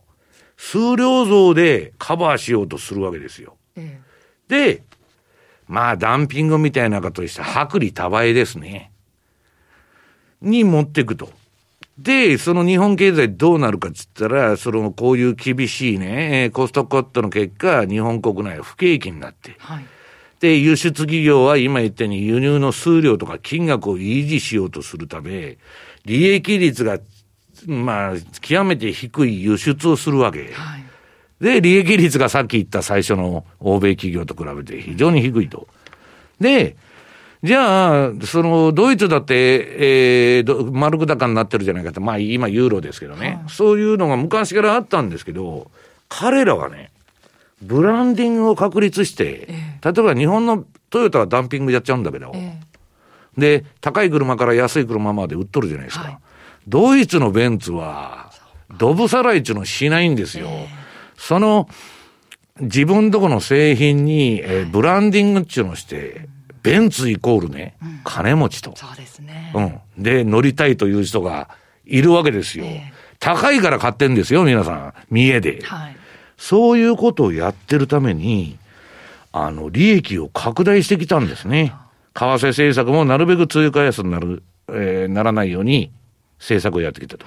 日本は円高に負けまいとして、輸出を維持してね、それがまた円高に跳ね返ってくるんです。で、日本叩きでね、日本の製造業叩きっていうのが、まあ特に80年代は多かったんですけど、はい、で、結局その歴史っていうのは何かって言ったら、通貨安戦争に敗北し続けた、きたと。で、それじゃいかんということで、はい、まあ安倍さんの時代にね、先ほど言いましたよね、アベノミクスと円安誘導をやってるわけです。はい、で、その結株高っていうのはそのお釣りなんです、実は。ただし、途中から変わって、最初は円安政策だったんだけど、はい、日銀にね、ETF まで変わって、今度株高と円安と日本立てでやっとるということです。はい、で、それはね、もう経済に対して橋の上げ下げまで今、携帯電話の料金下げるとかいろいろやってますけど、うん、もう、まあ、もともと社会主義国と言われてるわけですよ、日本は。ゴルバチョフが、あのー、ソ連の崩壊した。社会主義国でも世界で唯一うまくいってる国があると、それは日本だっつって褒めとるわけですから。はい、で、まあそれはね、右肩上がりの時代はそれでよかったんだけど、ええ、まあそういうことで円安誘導が行われてきたと。うん、で、今それで日本の輸出企業は儲かってるわけです。え、ただし、このアメリカの QE インフィニティ無限大介入と、まあ自作自演の円安誘導ですね、アベノミクスでの。これがそろそろ反転するリスクが高まってるっていうのがね、えー、今年の相場だったわけ。はい。で、まあ、ドル円はなんとか、まあ、菅さんがね、えー、ブルンバーグの報道によると、財務省に電話かけて100円阻止しろと。はい。たら、緩慢な動きであるんですけど、えー、困ると。で、何が困るかって言ったらで、皆さんね、私は米国株投資をしとるわけですよ。はい。で、ドルドルで投資してる分はいいんですけど、海外の逆で。日本の円から、えー、米国株買ってると、円高になると、例えばアマゾンが10%上がっても、はい、為替で2割円安、円高になりましたと。損になっちゃうの。はい、で、私のところに今来とんのはね、為替のヘッジした方が来年からはいいんですかねというね、はい、質問が非常に多くなってると。えー、だから、そこのところに来年はちょっと気をつけないとダメだということなんですね。なるほど。うんでその2021年なんですが、じゃあそんな相場でどう投資戦略をしていけばいいのかというところなんですが、はい、いやこれがね、はい、すごい難しい。ええ、で私のところにこの季節になると今ね、えー、海外のファンドだとかアナリストとかリサーチの部門だとか、はい、あるいは独立系投資顧問ですね。うん、からいろんなまあ来年の予測っていうのは届いてるわけです。えー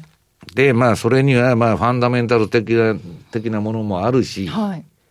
エリオット波動とか、うん、メリマンサイクルとか、はい、まあ、サイクル的なものもあると。うん、方向性はどうですか、はい、それぞれ。で、ええ、いや、私は、基本的にトレンドフォローだから、基本的に予測しなくてもいい。ついていけばいいか相場についていくトレンドが出たら乗るだけ。ただ、その、自分の予測とトレンドが合致したら、えー、普段3枚買うとこを10枚買いますっていうふうにやってるだけで。はい、でね、そのサイクル論者に言わすと、えー、去年も自信がなかったと、正直に言っとんですよ。えー、で、まあ、弱気で書いたんだけど、はい、コロナなのになん か、反対にバブルになっちゃったと。はい、そうですね。ね。で、これは強気に転換した方がいいんじゃないかと言っとるわけですよ。はい、ところが、それも全く自信がないと。去年と同じく、来年の相場の予測も全く自信がないと正直に言っとる。で、ただ基本は強気だと。はい、なぜなら、えー、っと、連銀は臨転機回しまくるし、そうですね、えー、あのバイデンがね、もし大統領、まだトランプ敗北宣言出してませんので分かりませんけど、はい、バイデンがやった場合、民主党っていうのは大きな政府で、その上今もうかなり極左的な勢力が入ってるんでね、はいえー、想像以上に大きな政府になるかもわからないと。うん、そうすると、まあ、あの、またドル安円円高みたいなことを、まあ、連想せざるを得ないんですけど、えー、まあ、臨転機のね、えー、効果っていうのはすごくて、はい、えー、アップルが、えっと、だから今年でね、もう、だから2年前になっちゃうのかな、えっと、2019年に2兆円日本円で自社株買いして、めちゃくちゃ上がったと。はい、で、みんなその頭があるんで、今ね、自社株買いは今年コロナ禍で禁止されてた。はい、要するに、手元の資本を厚くしとけと、はい、コロナで何があってもいいように、大丈夫のように、で、自社株買いはするなと。うん、ところが今度解禁になったんです。はい、とね、今企業の経営者っていうのはストックオプションつって、ただでもらった株山ほど持っとるんですよ。はい、それをどこで売り抜くようかと。なね、株主のことなんか一切考えてません。自分の儲けですよ。高い時に売りたいですね。表面的には株主様に報いるために自社株買いしますと。はい、そんなバカな話がないだろうと。リタイアと計算してやってるんですかね。はい。はい、そういうことなんです。で、そういうものが、この1、3月期に離れてるんじゃないかと。後になればなるほど、やばくなってくんで。はい。だから、1、3月のうちに自社株買いやっちゃおうと。はいいう話が出てましてね。で、今、運用者買いや買いやと言っとるわけです。で、もう一つは、コロナバブルですから、コロナを大義名分に財政出動、金融政策フル回転ですから、仮にですよ、ね、若林さん、皆さん、ワクチンが効いちゃって収束しちゃったと。これどうなりますか？まあ、その、金融緩和をね、少しずつ縮小していこうという動きが。少なくとも、拡大はやめろっていう話になるでしょ、はいえ。ー、ところが前年と同じ成長を維持していくには、金融緩和って、さらに去年以上にばらまかないと、去年と同じ効果は出ないんですよ。だ。からそういう中でね、はい、どこまでばらまきを続けられるか。もうこれ一つだけなんです、今市場の焦点は。だから、コロナが収束しちゃったら日本だってね、はい、株の税金上げるっていう話がもう今出てきとるんですよ。はい、取れるとこから取ったれと。うん、で、ちょっとね、コロナの収束具合と、金融政策が連動する可能性があると。これは頭に入れとかないといけない。はい、ただし、そんなもんね、コロナが収まろうと、アメリカの金利が2%、3%超えようが、はいあのパウエルとイエレンのバブル MMT コンビがね、マジカルミステリーツアーコンビが、金融を引き締めるわけがないと。ね、うん、FRB プットだと、イエレンプットだと、パウエルプットだと、みんな言ってるわけです。はい、だから下がるわけがないっていうのは、ロビン・フッダーの理屈なんです。はい、ロビン・フッダーっていうのは下げ相場一切知りませんから。はい、で、今のところはそれがうまくいってるわけです。うん、ところがね、私みたいに30何年もやっとると、そういう時代って IT バブルから、まあ80年代の日本のバブルからいろいろあるんだけど、はい、必ずしっぺ返しが最後まで付き合ってるとね、えらいことになってるわけです、皆さん。はい、ね。すべての資金を失っちゃったっていう人が続出するわけです。リーマンショックでも何でもね。だからそれはね、もうストップロスっていうのはきっちり入れて、はい、資産防衛が一番重要で、うん。その中で、だから何をするかという話になってくるわけです。守りながらというところ、ね、だから、まあ、モルガン・スタンレーは、とにかく2022年の末まで、緩和は続くと、言っとるわけですから、じゃあ、あと2年間ぐらいは買おうと。いう話が多いんですけど、まあね、私の周りの運営者を聞いてると、はい、まあ年明けて3月か5月まで、ええ。まあ、ハロウィンルールじゃないですけど、まあ、黄金の180日間のうちにね、10月末からの、ちょっと一回リグっといた方がいいんじゃないのという意見は非常に多いんですね。で、まあ、あのー、どっちにしたって、金融緩和と財政出動だけに、えー、焦点が当たってて、な、業績だとかなんだとかもう説明できないとこまでテスラとか買っとるわけですから。はいまあそういう銘柄がね、牽引してきた相場なんで、まああのー、ほとんど中央銀行頼みの展開になると。はい、だけど、相手が国でしょ？はい。ね、若林さん。私が、それ無制限、あの、で買いますと株言っても、誰もついてこない。うん、あいつすぐ資金が底尽きるでと。ね、パンクですよ、普通。はい、まあ、アラブの王様なら石油がいつでも湧いてますから、キャッシュフロー回るかもわからないけど、はい、普通民間人では無理。だから中央銀行っていうのは、臨転機回しはですね、別に金の裏付けも何もいらないわけですから、ただの紙切れですよ。はい、国家が出しとる借用証書ですから、それをみ皆さんが価値があると信じて、現金だと思ってるだけで。はい、だから、それはね、なかなかしぶといわけですよ。はい、だけどね、まあ、仏の顔も3度までじゃないけど、さすがにね、ちょっとやりすぎじゃないかなと。で、私が思ってるのはね、コロナが収束しちゃうと来年のそばまずいと。はい、もうコロナ頼みなんで、うん、要するに、むちゃくちゃなことをするには大義名分っていうのがいるわけです。このコロナの世の中でみんなが弱っとるんだから、もっと金ばらまけ、もっと金ばらまけと。それはね、私も賛成するんですけど、はい、じゃあ今までね、金からばらまいてきてアメリカの GDP は上がってるかって言ったら、実質 GDP なんてずっと横ばいですよ。うん1ドルの経済成長を指すのに、7ドル使っとるわけですよ。それって、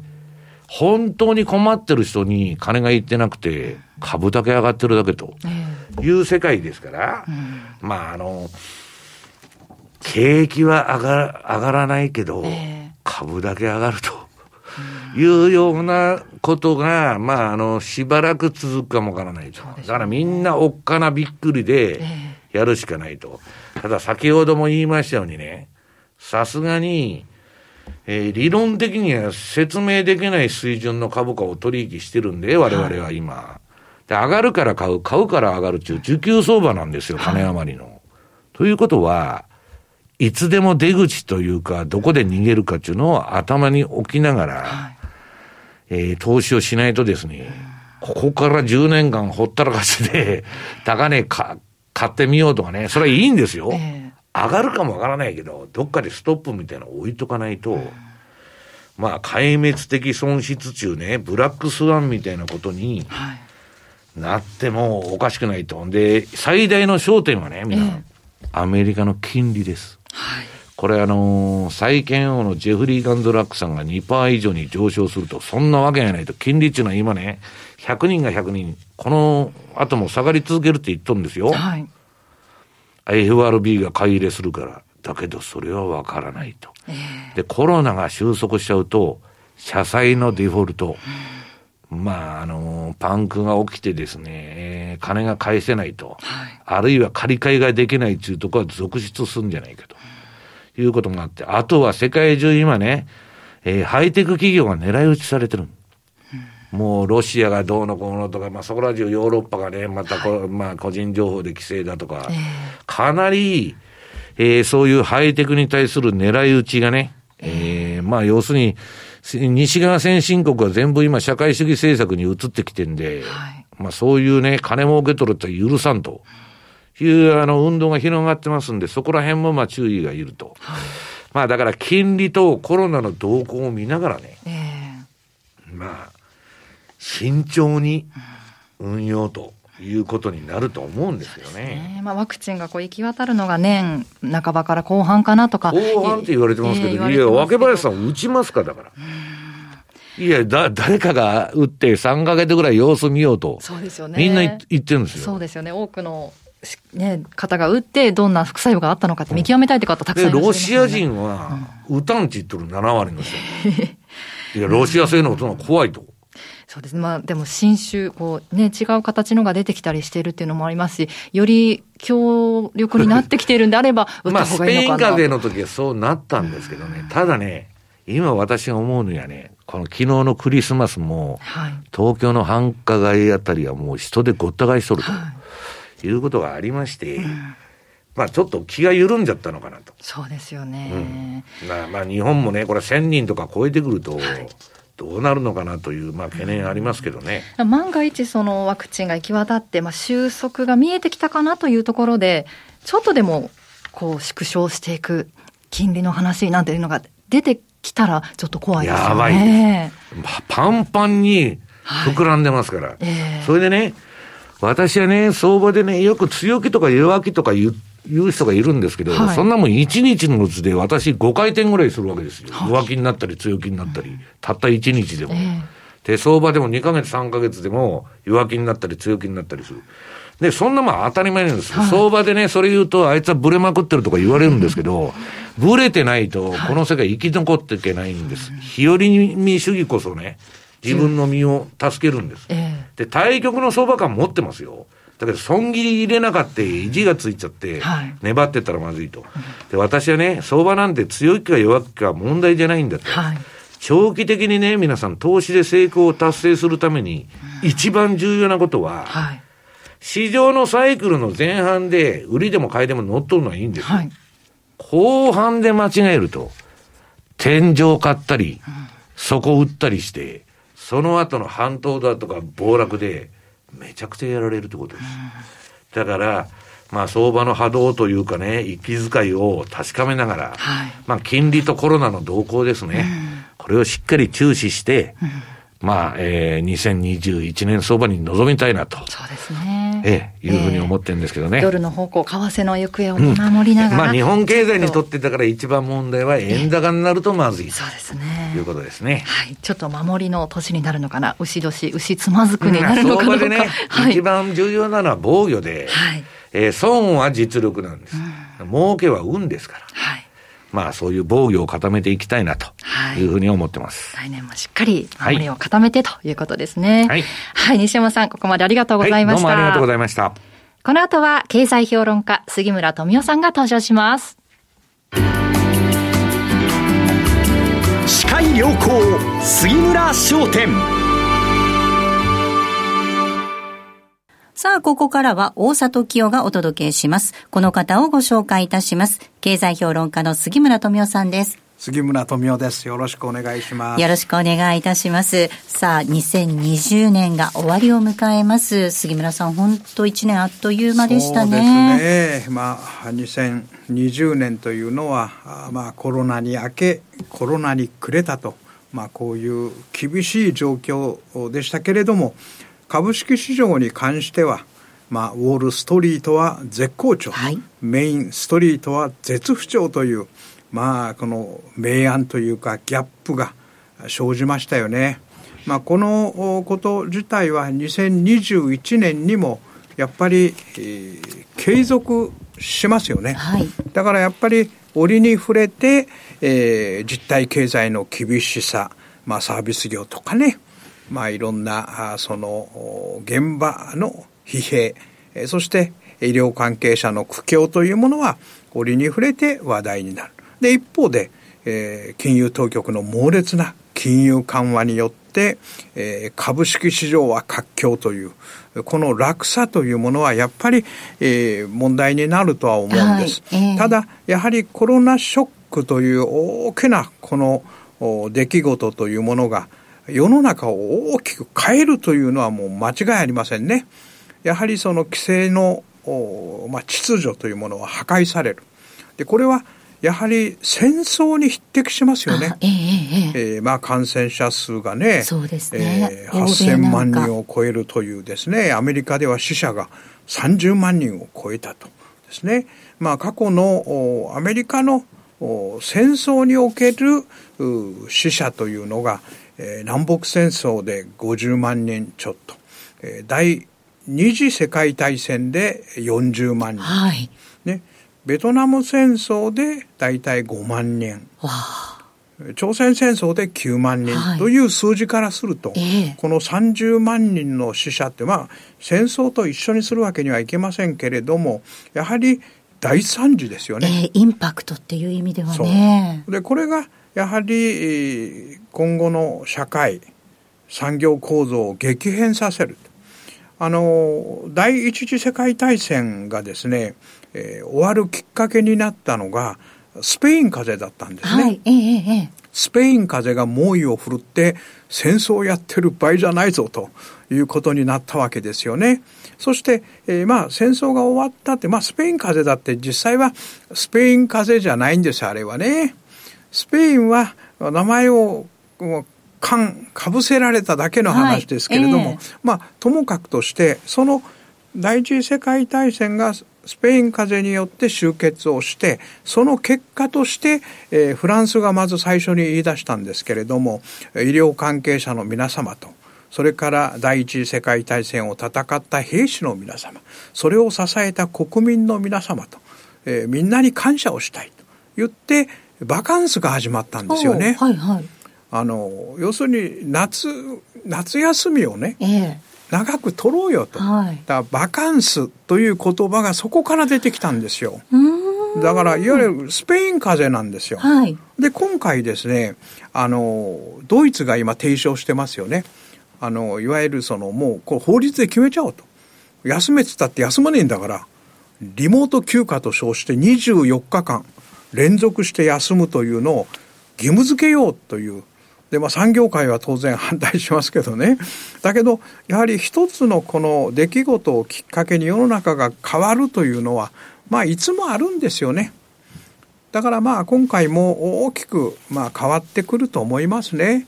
だからそういうものが、あ要するにテーマとして、えー、浮上してくるということじゃないんですかね。まあやはりその今回のコロナショックをまあ克服したとは言えませんけれども株式市場はですね日経平均株価が今年67.6%というですね、はい、異常な値上がりですよね。そうですね。30年ぶりの高値ということになりましたニューヨークダウも日経平均株価も約7割上がったわけですからね。やっぱり株価的にはコロナショックというのは克服されたということですし、まあ、あの、それを、まあ、どう見るかっていうのは非常に難しいんですけどね、やはりパニックは政策の母ですよね。えー、マーケットが動揺し、人々がパニックに陥るたびに政策対応は強化される。今回もそうだったということですよね。ですからまあ、こういったことの延長線上にですね、やはり2021年もやっぱり続いていくのかなと思っています。で、今、あの、要するにコロナワクチンっていうのは、まあ、だいぶね、いろいろ、ファイザーとかね、モデルナとか、えー、モデルナとかね、はい、アストラゼネカとか、うん、ね、いろいろね、まあ、世に出てきました。まあ、あの、ファイザーとモデルナのはもう接種が始まってますしね、まあ、日本のおまあ、えー、アンゼスなんかはアメリカで、えー、臨床を始めましたしね。あとあの塩野義製薬だとかやってますよね。だからそういう意味では、まあ、富士フイルムの子会社もやってますしね。まあいろいろとコロナワクチンの開発は進み始めた。ところが変異種が次々に出てきて、どうするのっていうことになってますよね。だから私はね、2021年のテーマとしてはですね、その変異種に対応できる治療薬の開発の方が先じゃないかっていう気がするんですけどね。ワクチンではなくっていうことですね。だからあの、先日もね、かわいそうにあの、立憲民主党の代議士の先生がね、54歳で、あ肌努さんの息子さんでしょねあの、病院に行く途中で亡くなっちゃったという、あの、岡江久美子さんと同じパターンですよね。急性肺炎を発症してね、亡くなる。だコロナにかかってるかどうかの検査に行く途中で亡くなってしまったという。で今、そのコロナ熱が出ますと言っても、病院で排除してくれ、あの、排除しますからね。病院に入れませんからね。一般のっていうことですね。そうすると、受け付けてないところは。PCR 検査を受けようとすると医者の診断がいる。で、その医者のところへ行けないんですから、うん、熱が出たっていう人はどうにもなんないんですよね。今。だから、まあ、私は PCR 検査したんですよ。すぐそばの虎ノ門病院でね。やってくれたんですよ。で、一応、あの、大丈夫と。陰性ですという、まあ、お墨付きをいただいたんですけどね。まあ、人に接する機会が多いですから、やっぱりコロナにかかってましたって、シャレにもなりませんからね。やってもらったんですけどね。あの、大変です、あれね。はい。それで、検査までたどり着かないんですよ。だから私はですね、もう2021年はね、コロナにかかった人の治療薬というものをやっぱり風邪薬並みに、あの、やっぱり、要するに常常備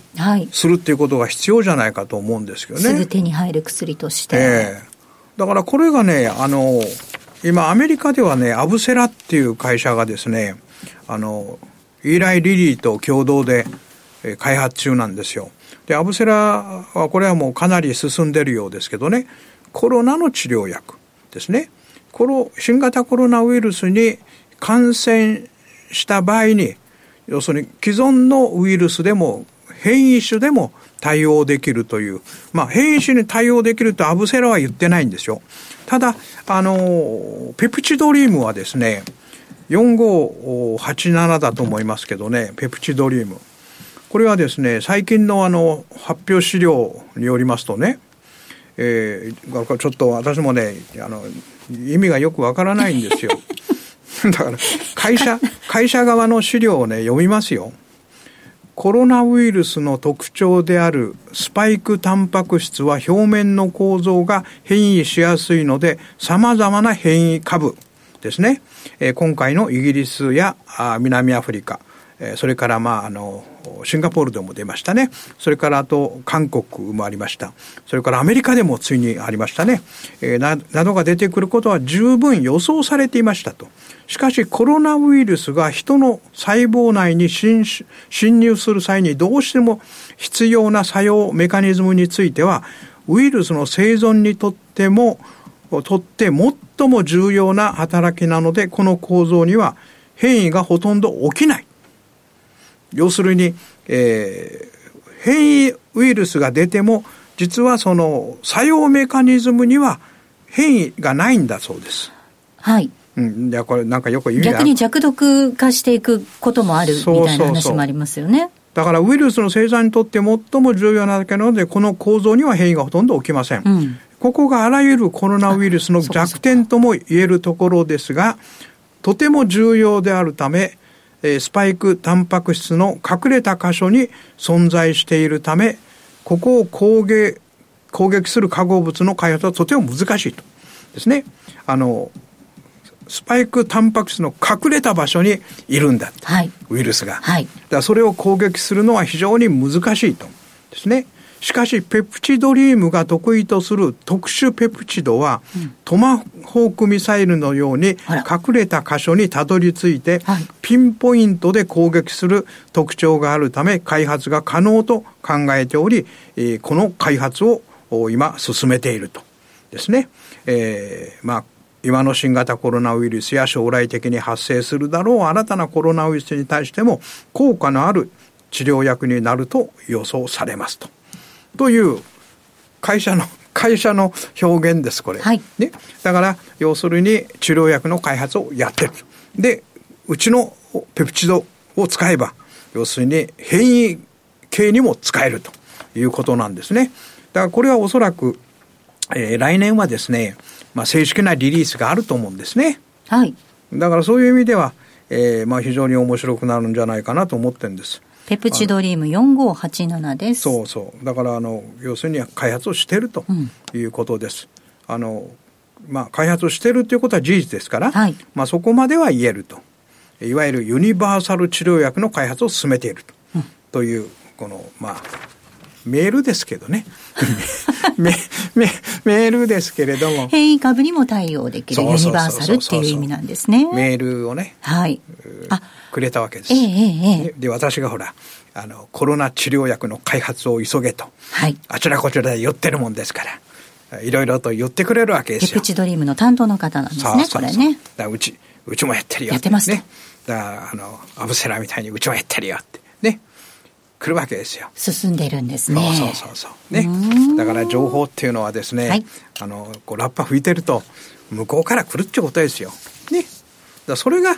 まあ実は大切なことですよね。はい。で、あとは、あの、その進展状況を見守りながらね、うん、えー、いればいいわけです。はい。だそれは、やっぱり大きな感、感、感感感覚っていうか、方向性としてね、やっぱり必要なんですよ。あの、コロナワクチンはできる。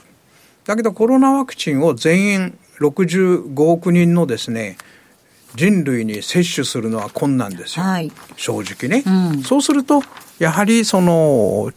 コロナに感染した場合にどうするのっていう。で、結局、コロナに感染した場合にですね、あの、肺に一つは来るでしょ？肺に来て。だからもう一つは、あの腎臓をやられるんですよね。えー、だから、あの人工透析機っていうのが今もう品不足でしょ？もう大変ですよ、だから。だから大手のあの医療機器メーカーは、1000億円単位の設備投資をして、人工透析機のあの開発というか、増産を始めてるんですよね。で、YAC ホールディングスっていう会社があるんですよ、6298ってね。ここは実は、あの、OEM で人工腎臓の提供をしてるんですよ。もう大増産要請が来てるそうです。だからこれは、まあ当たり前の話ですけどね。あの、もう本当に、えー、人工透析機って日本の医療医療機器メーカーが強いんですよ、この分野は。でそこのもうテルモなんかもそうですしね、もう軒並み増産ということです。で同じように、えー、来年の4月以降になると思うんですけども我が日本も、えー、ワクチンの接種が始まりますよね。でそこでやっぱり重要なのはあの注射容器ですよね。はいええ、この容器がですねあのシリンジっていうんですけどねこれがないんですよ。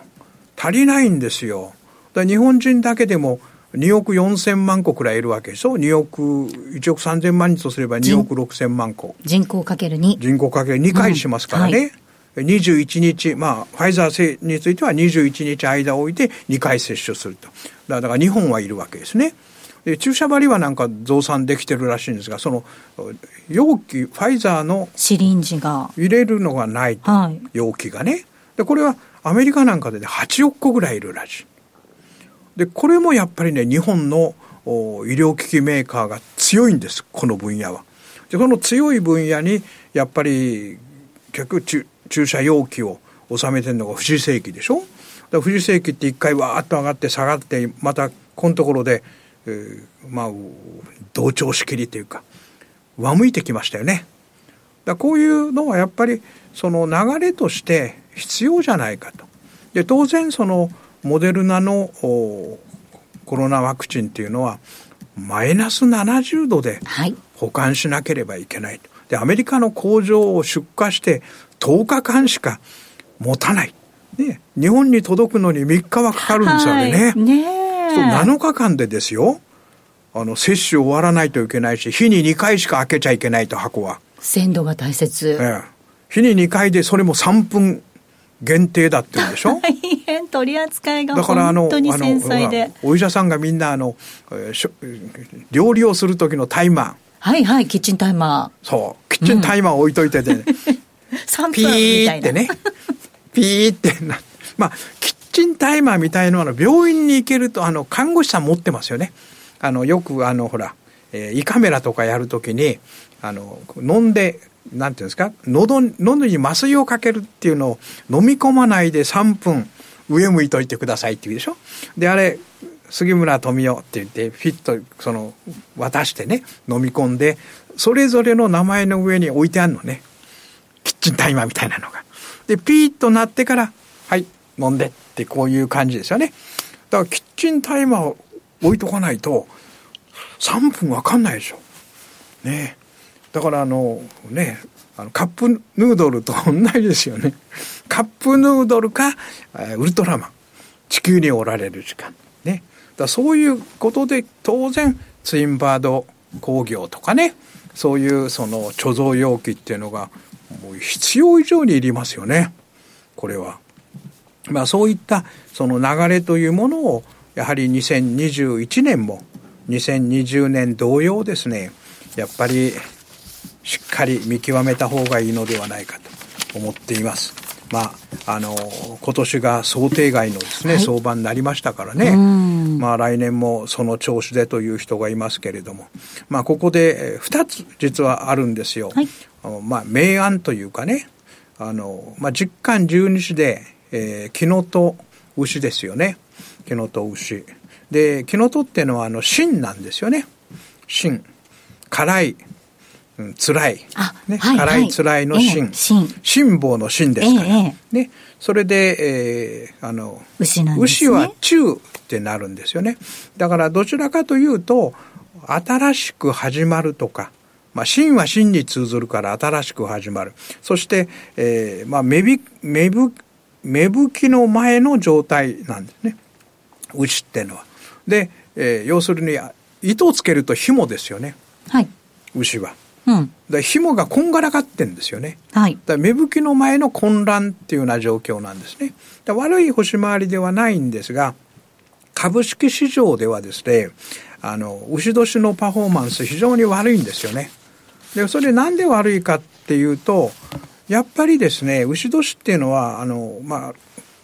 2021年は牛ですけど、過去に戦後6回あったんですよ。6回あってですね、大体ですね、巡り合わせが悪いんですよ。ああ、はいはい。巡り合わせ。12年周期の巡り合わせがね。えー、例えばね、1949年はですね、何があったかっていうと、私はこれよく覚えてるんですよ。私が生まれた年だから。あの、戦後の猛烈なインフレに対応してですね、はいえー、この金融引き締めが行やったんですよ。断行したんですよ。はい、1949年っていうのは。めちゃくちゃ金融引き締めでですね、みんなひどいことになったんですよ。でこの時はね、下がったんです、株価がね。はい、非常に下がった。それから次の年はですね、えー、これは何があったのかな、えー、この年も悪かったんですよ、次も。61年ですね。61年。だから。ね、これも悪かったんです。はい。それから次の年もね、悪かったんですよ。73年かなんかね。はい、これオイルショックとかじゃないですか、えー、オイルショックです、オイルショックです。73年。61年は何があったのかな？61年何があったかっていうとね、よくわかりませんけどね。なんかあったんですよ。なんかあったから下がっ株価下がってんですよね。はい、1961年ね。うん、ね。で73年の後が12だから、はい、今度は85年ですね。85年はあ85年はね結構良かったんですよ。あのそんなことでもなかったんですよ、はい、だけどあのパフォーマンスで見るとマイナス6.3%日経平均株価の騰落率はね。あの12市10巻12市の12市の干支でいくと最下位です、はい、悪いんですよ。だからあのまあ牛年っていうのは非常に悪いんです。はい。可能投資というみたいですね。可能投資です。はい。はい、だからあまり良くない。うん、ね、良くないんですがね。ただ巡り合わせが悪いてものすごい悪い年があったから、えー、だんパフォーマンス悪く悪いんですけど、うん、ただ2009年も確か牛年ですよ。2009年。12。2009年ね。牛ですよ、これ。ね。これリーマンショックの後です。そうですね。19%上昇してるんですよ。だから、ショックの翌年っていうのはものすごい上がってるんですよ。はい。だから、あの、まあ、えと、えとでね、占えば確かに牛年は良くない。つまずくとかね、言われてますからね。ただし、あの、アメリカの大統領選挙の翌年っていうのはですね、あの、実はパフォーマンスもめちゃくちゃいいんですよ。うん、あの、戦後ですね、10回あるんですよ。はい、大統領選挙。まあだから40年のね、10回あるんですが、その10回の中でですね、1位は大統領選挙の前年。うん、16%平均上がってる。ね、それからえー、2位が翌年の14%なんですよ。で、ということは、来年は大統領選挙の翌年じゃないですか。すね、うん、そうすると、えと占いを信ずるか、アメリカのニューヨーク市場のアノマリーを信ずるか、ということになるわけです。さあどうすると。うん、ね。しかし日本の株式市場っていうのは極端と形容されるほどの外国人主導のマーケット。ならば、やっぱりニューヨーク市場の動きに、まあ、日本の株式市場っていうのは、ね、ニューヨーク市場のもともと写真相場って言われてるじゃないですか。まあ写真でも、あの、向こうの大きさに比べて日本は小さくなったから、手鏡相場って言われてますけどね。手鏡ですよ。可愛らしい手鏡可愛らしい、そうそうそう。だから鏡、ね、その大きな鏡のように映らないんですよ。はいえー、手鏡ぐらいですよ。はい、だけど、やはり外国人の動向だと国際情勢であるとか世界景気の影響を受けますから、やはりニューヨーク市場の影響を受けると考えた方がいいと。そうすると、まあ、十巻十二支の干支占いというか、まあ、演技校では、えー、あまり良くない年回り。ですが、ニューヨーク市場の、要するにアノマリー、説明につかない不思議な出来事だと、は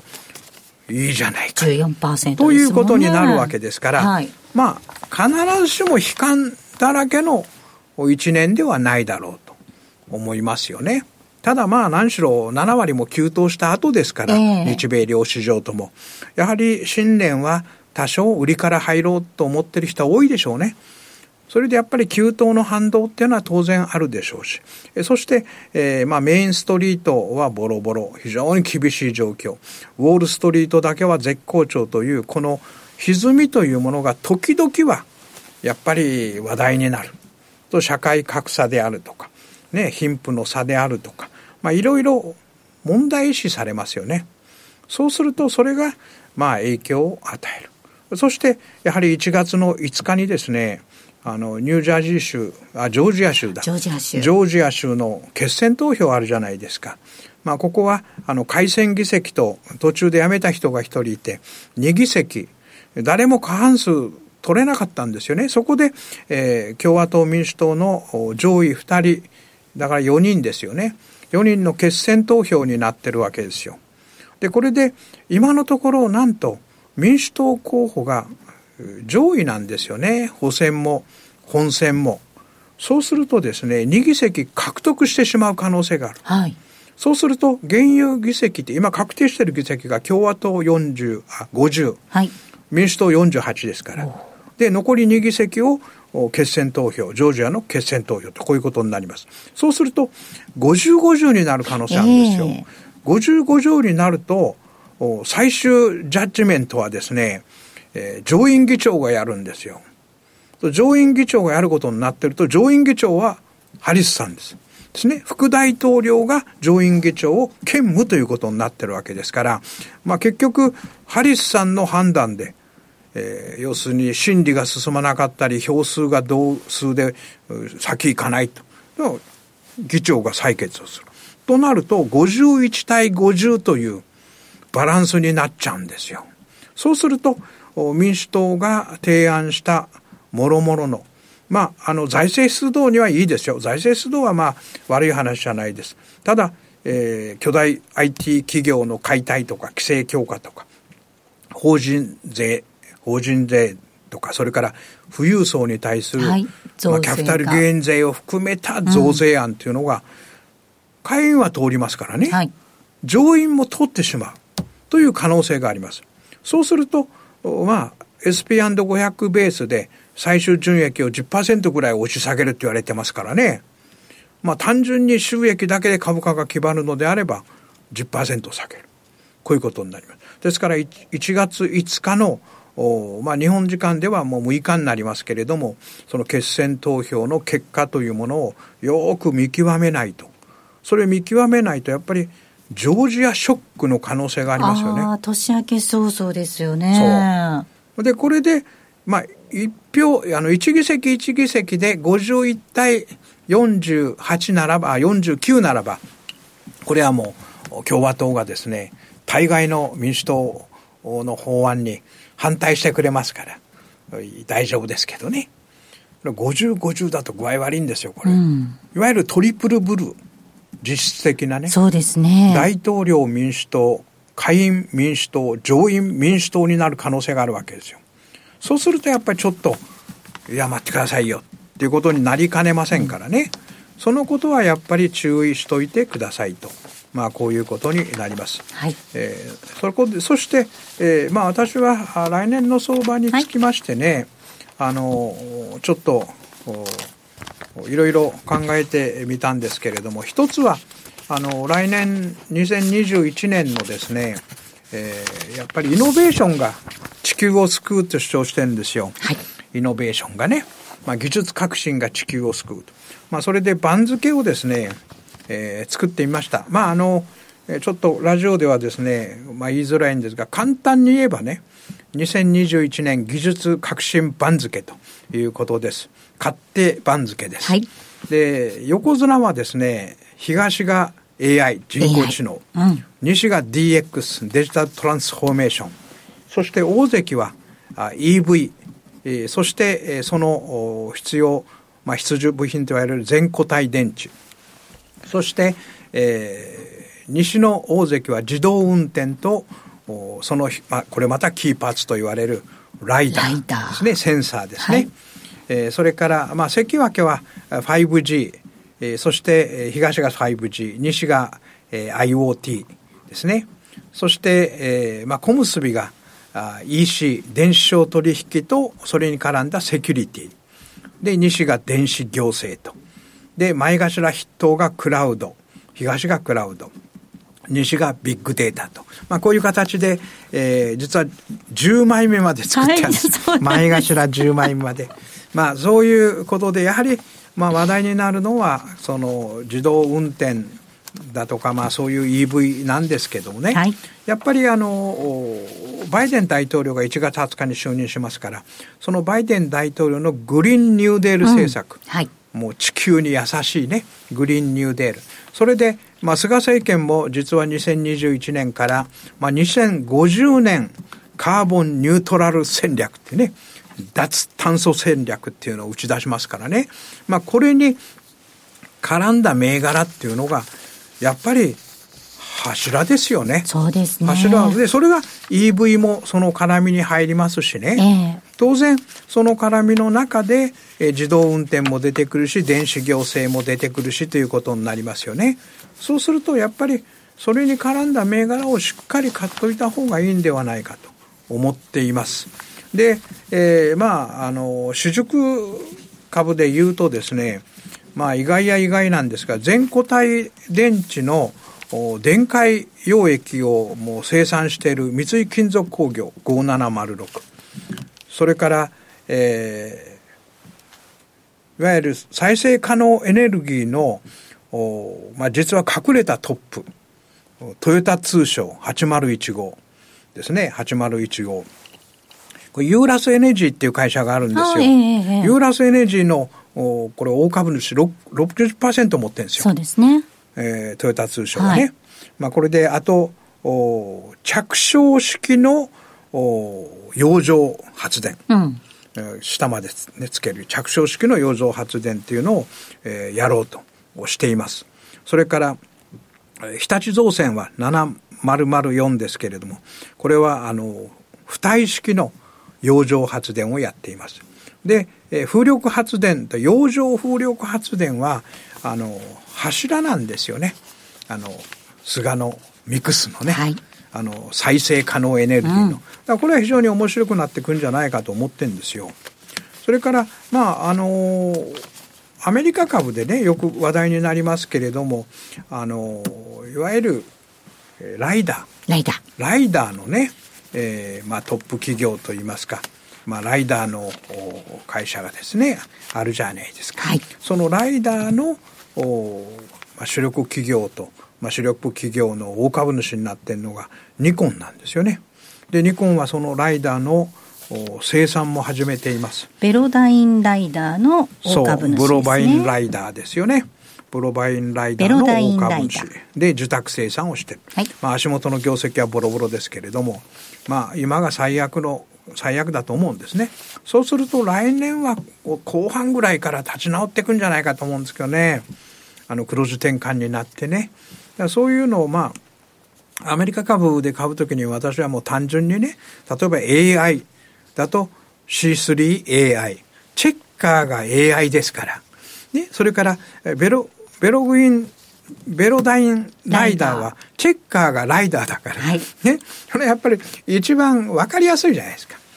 そういうことで、まあ、こういう銘柄に関係している日本企業もありますよっていうところが、まあ、話題になるんではないかと考えています。はい。おっしゃるように、新しいイノベーション技術というところで、どんな銘柄が浮上してくるのかっていうのをね、皆さんね、来年も楽しみになさってそうですねいただきたいなと思います。はい、ここまでは杉村富夫さんにお話を伺いました。ありがとうございました。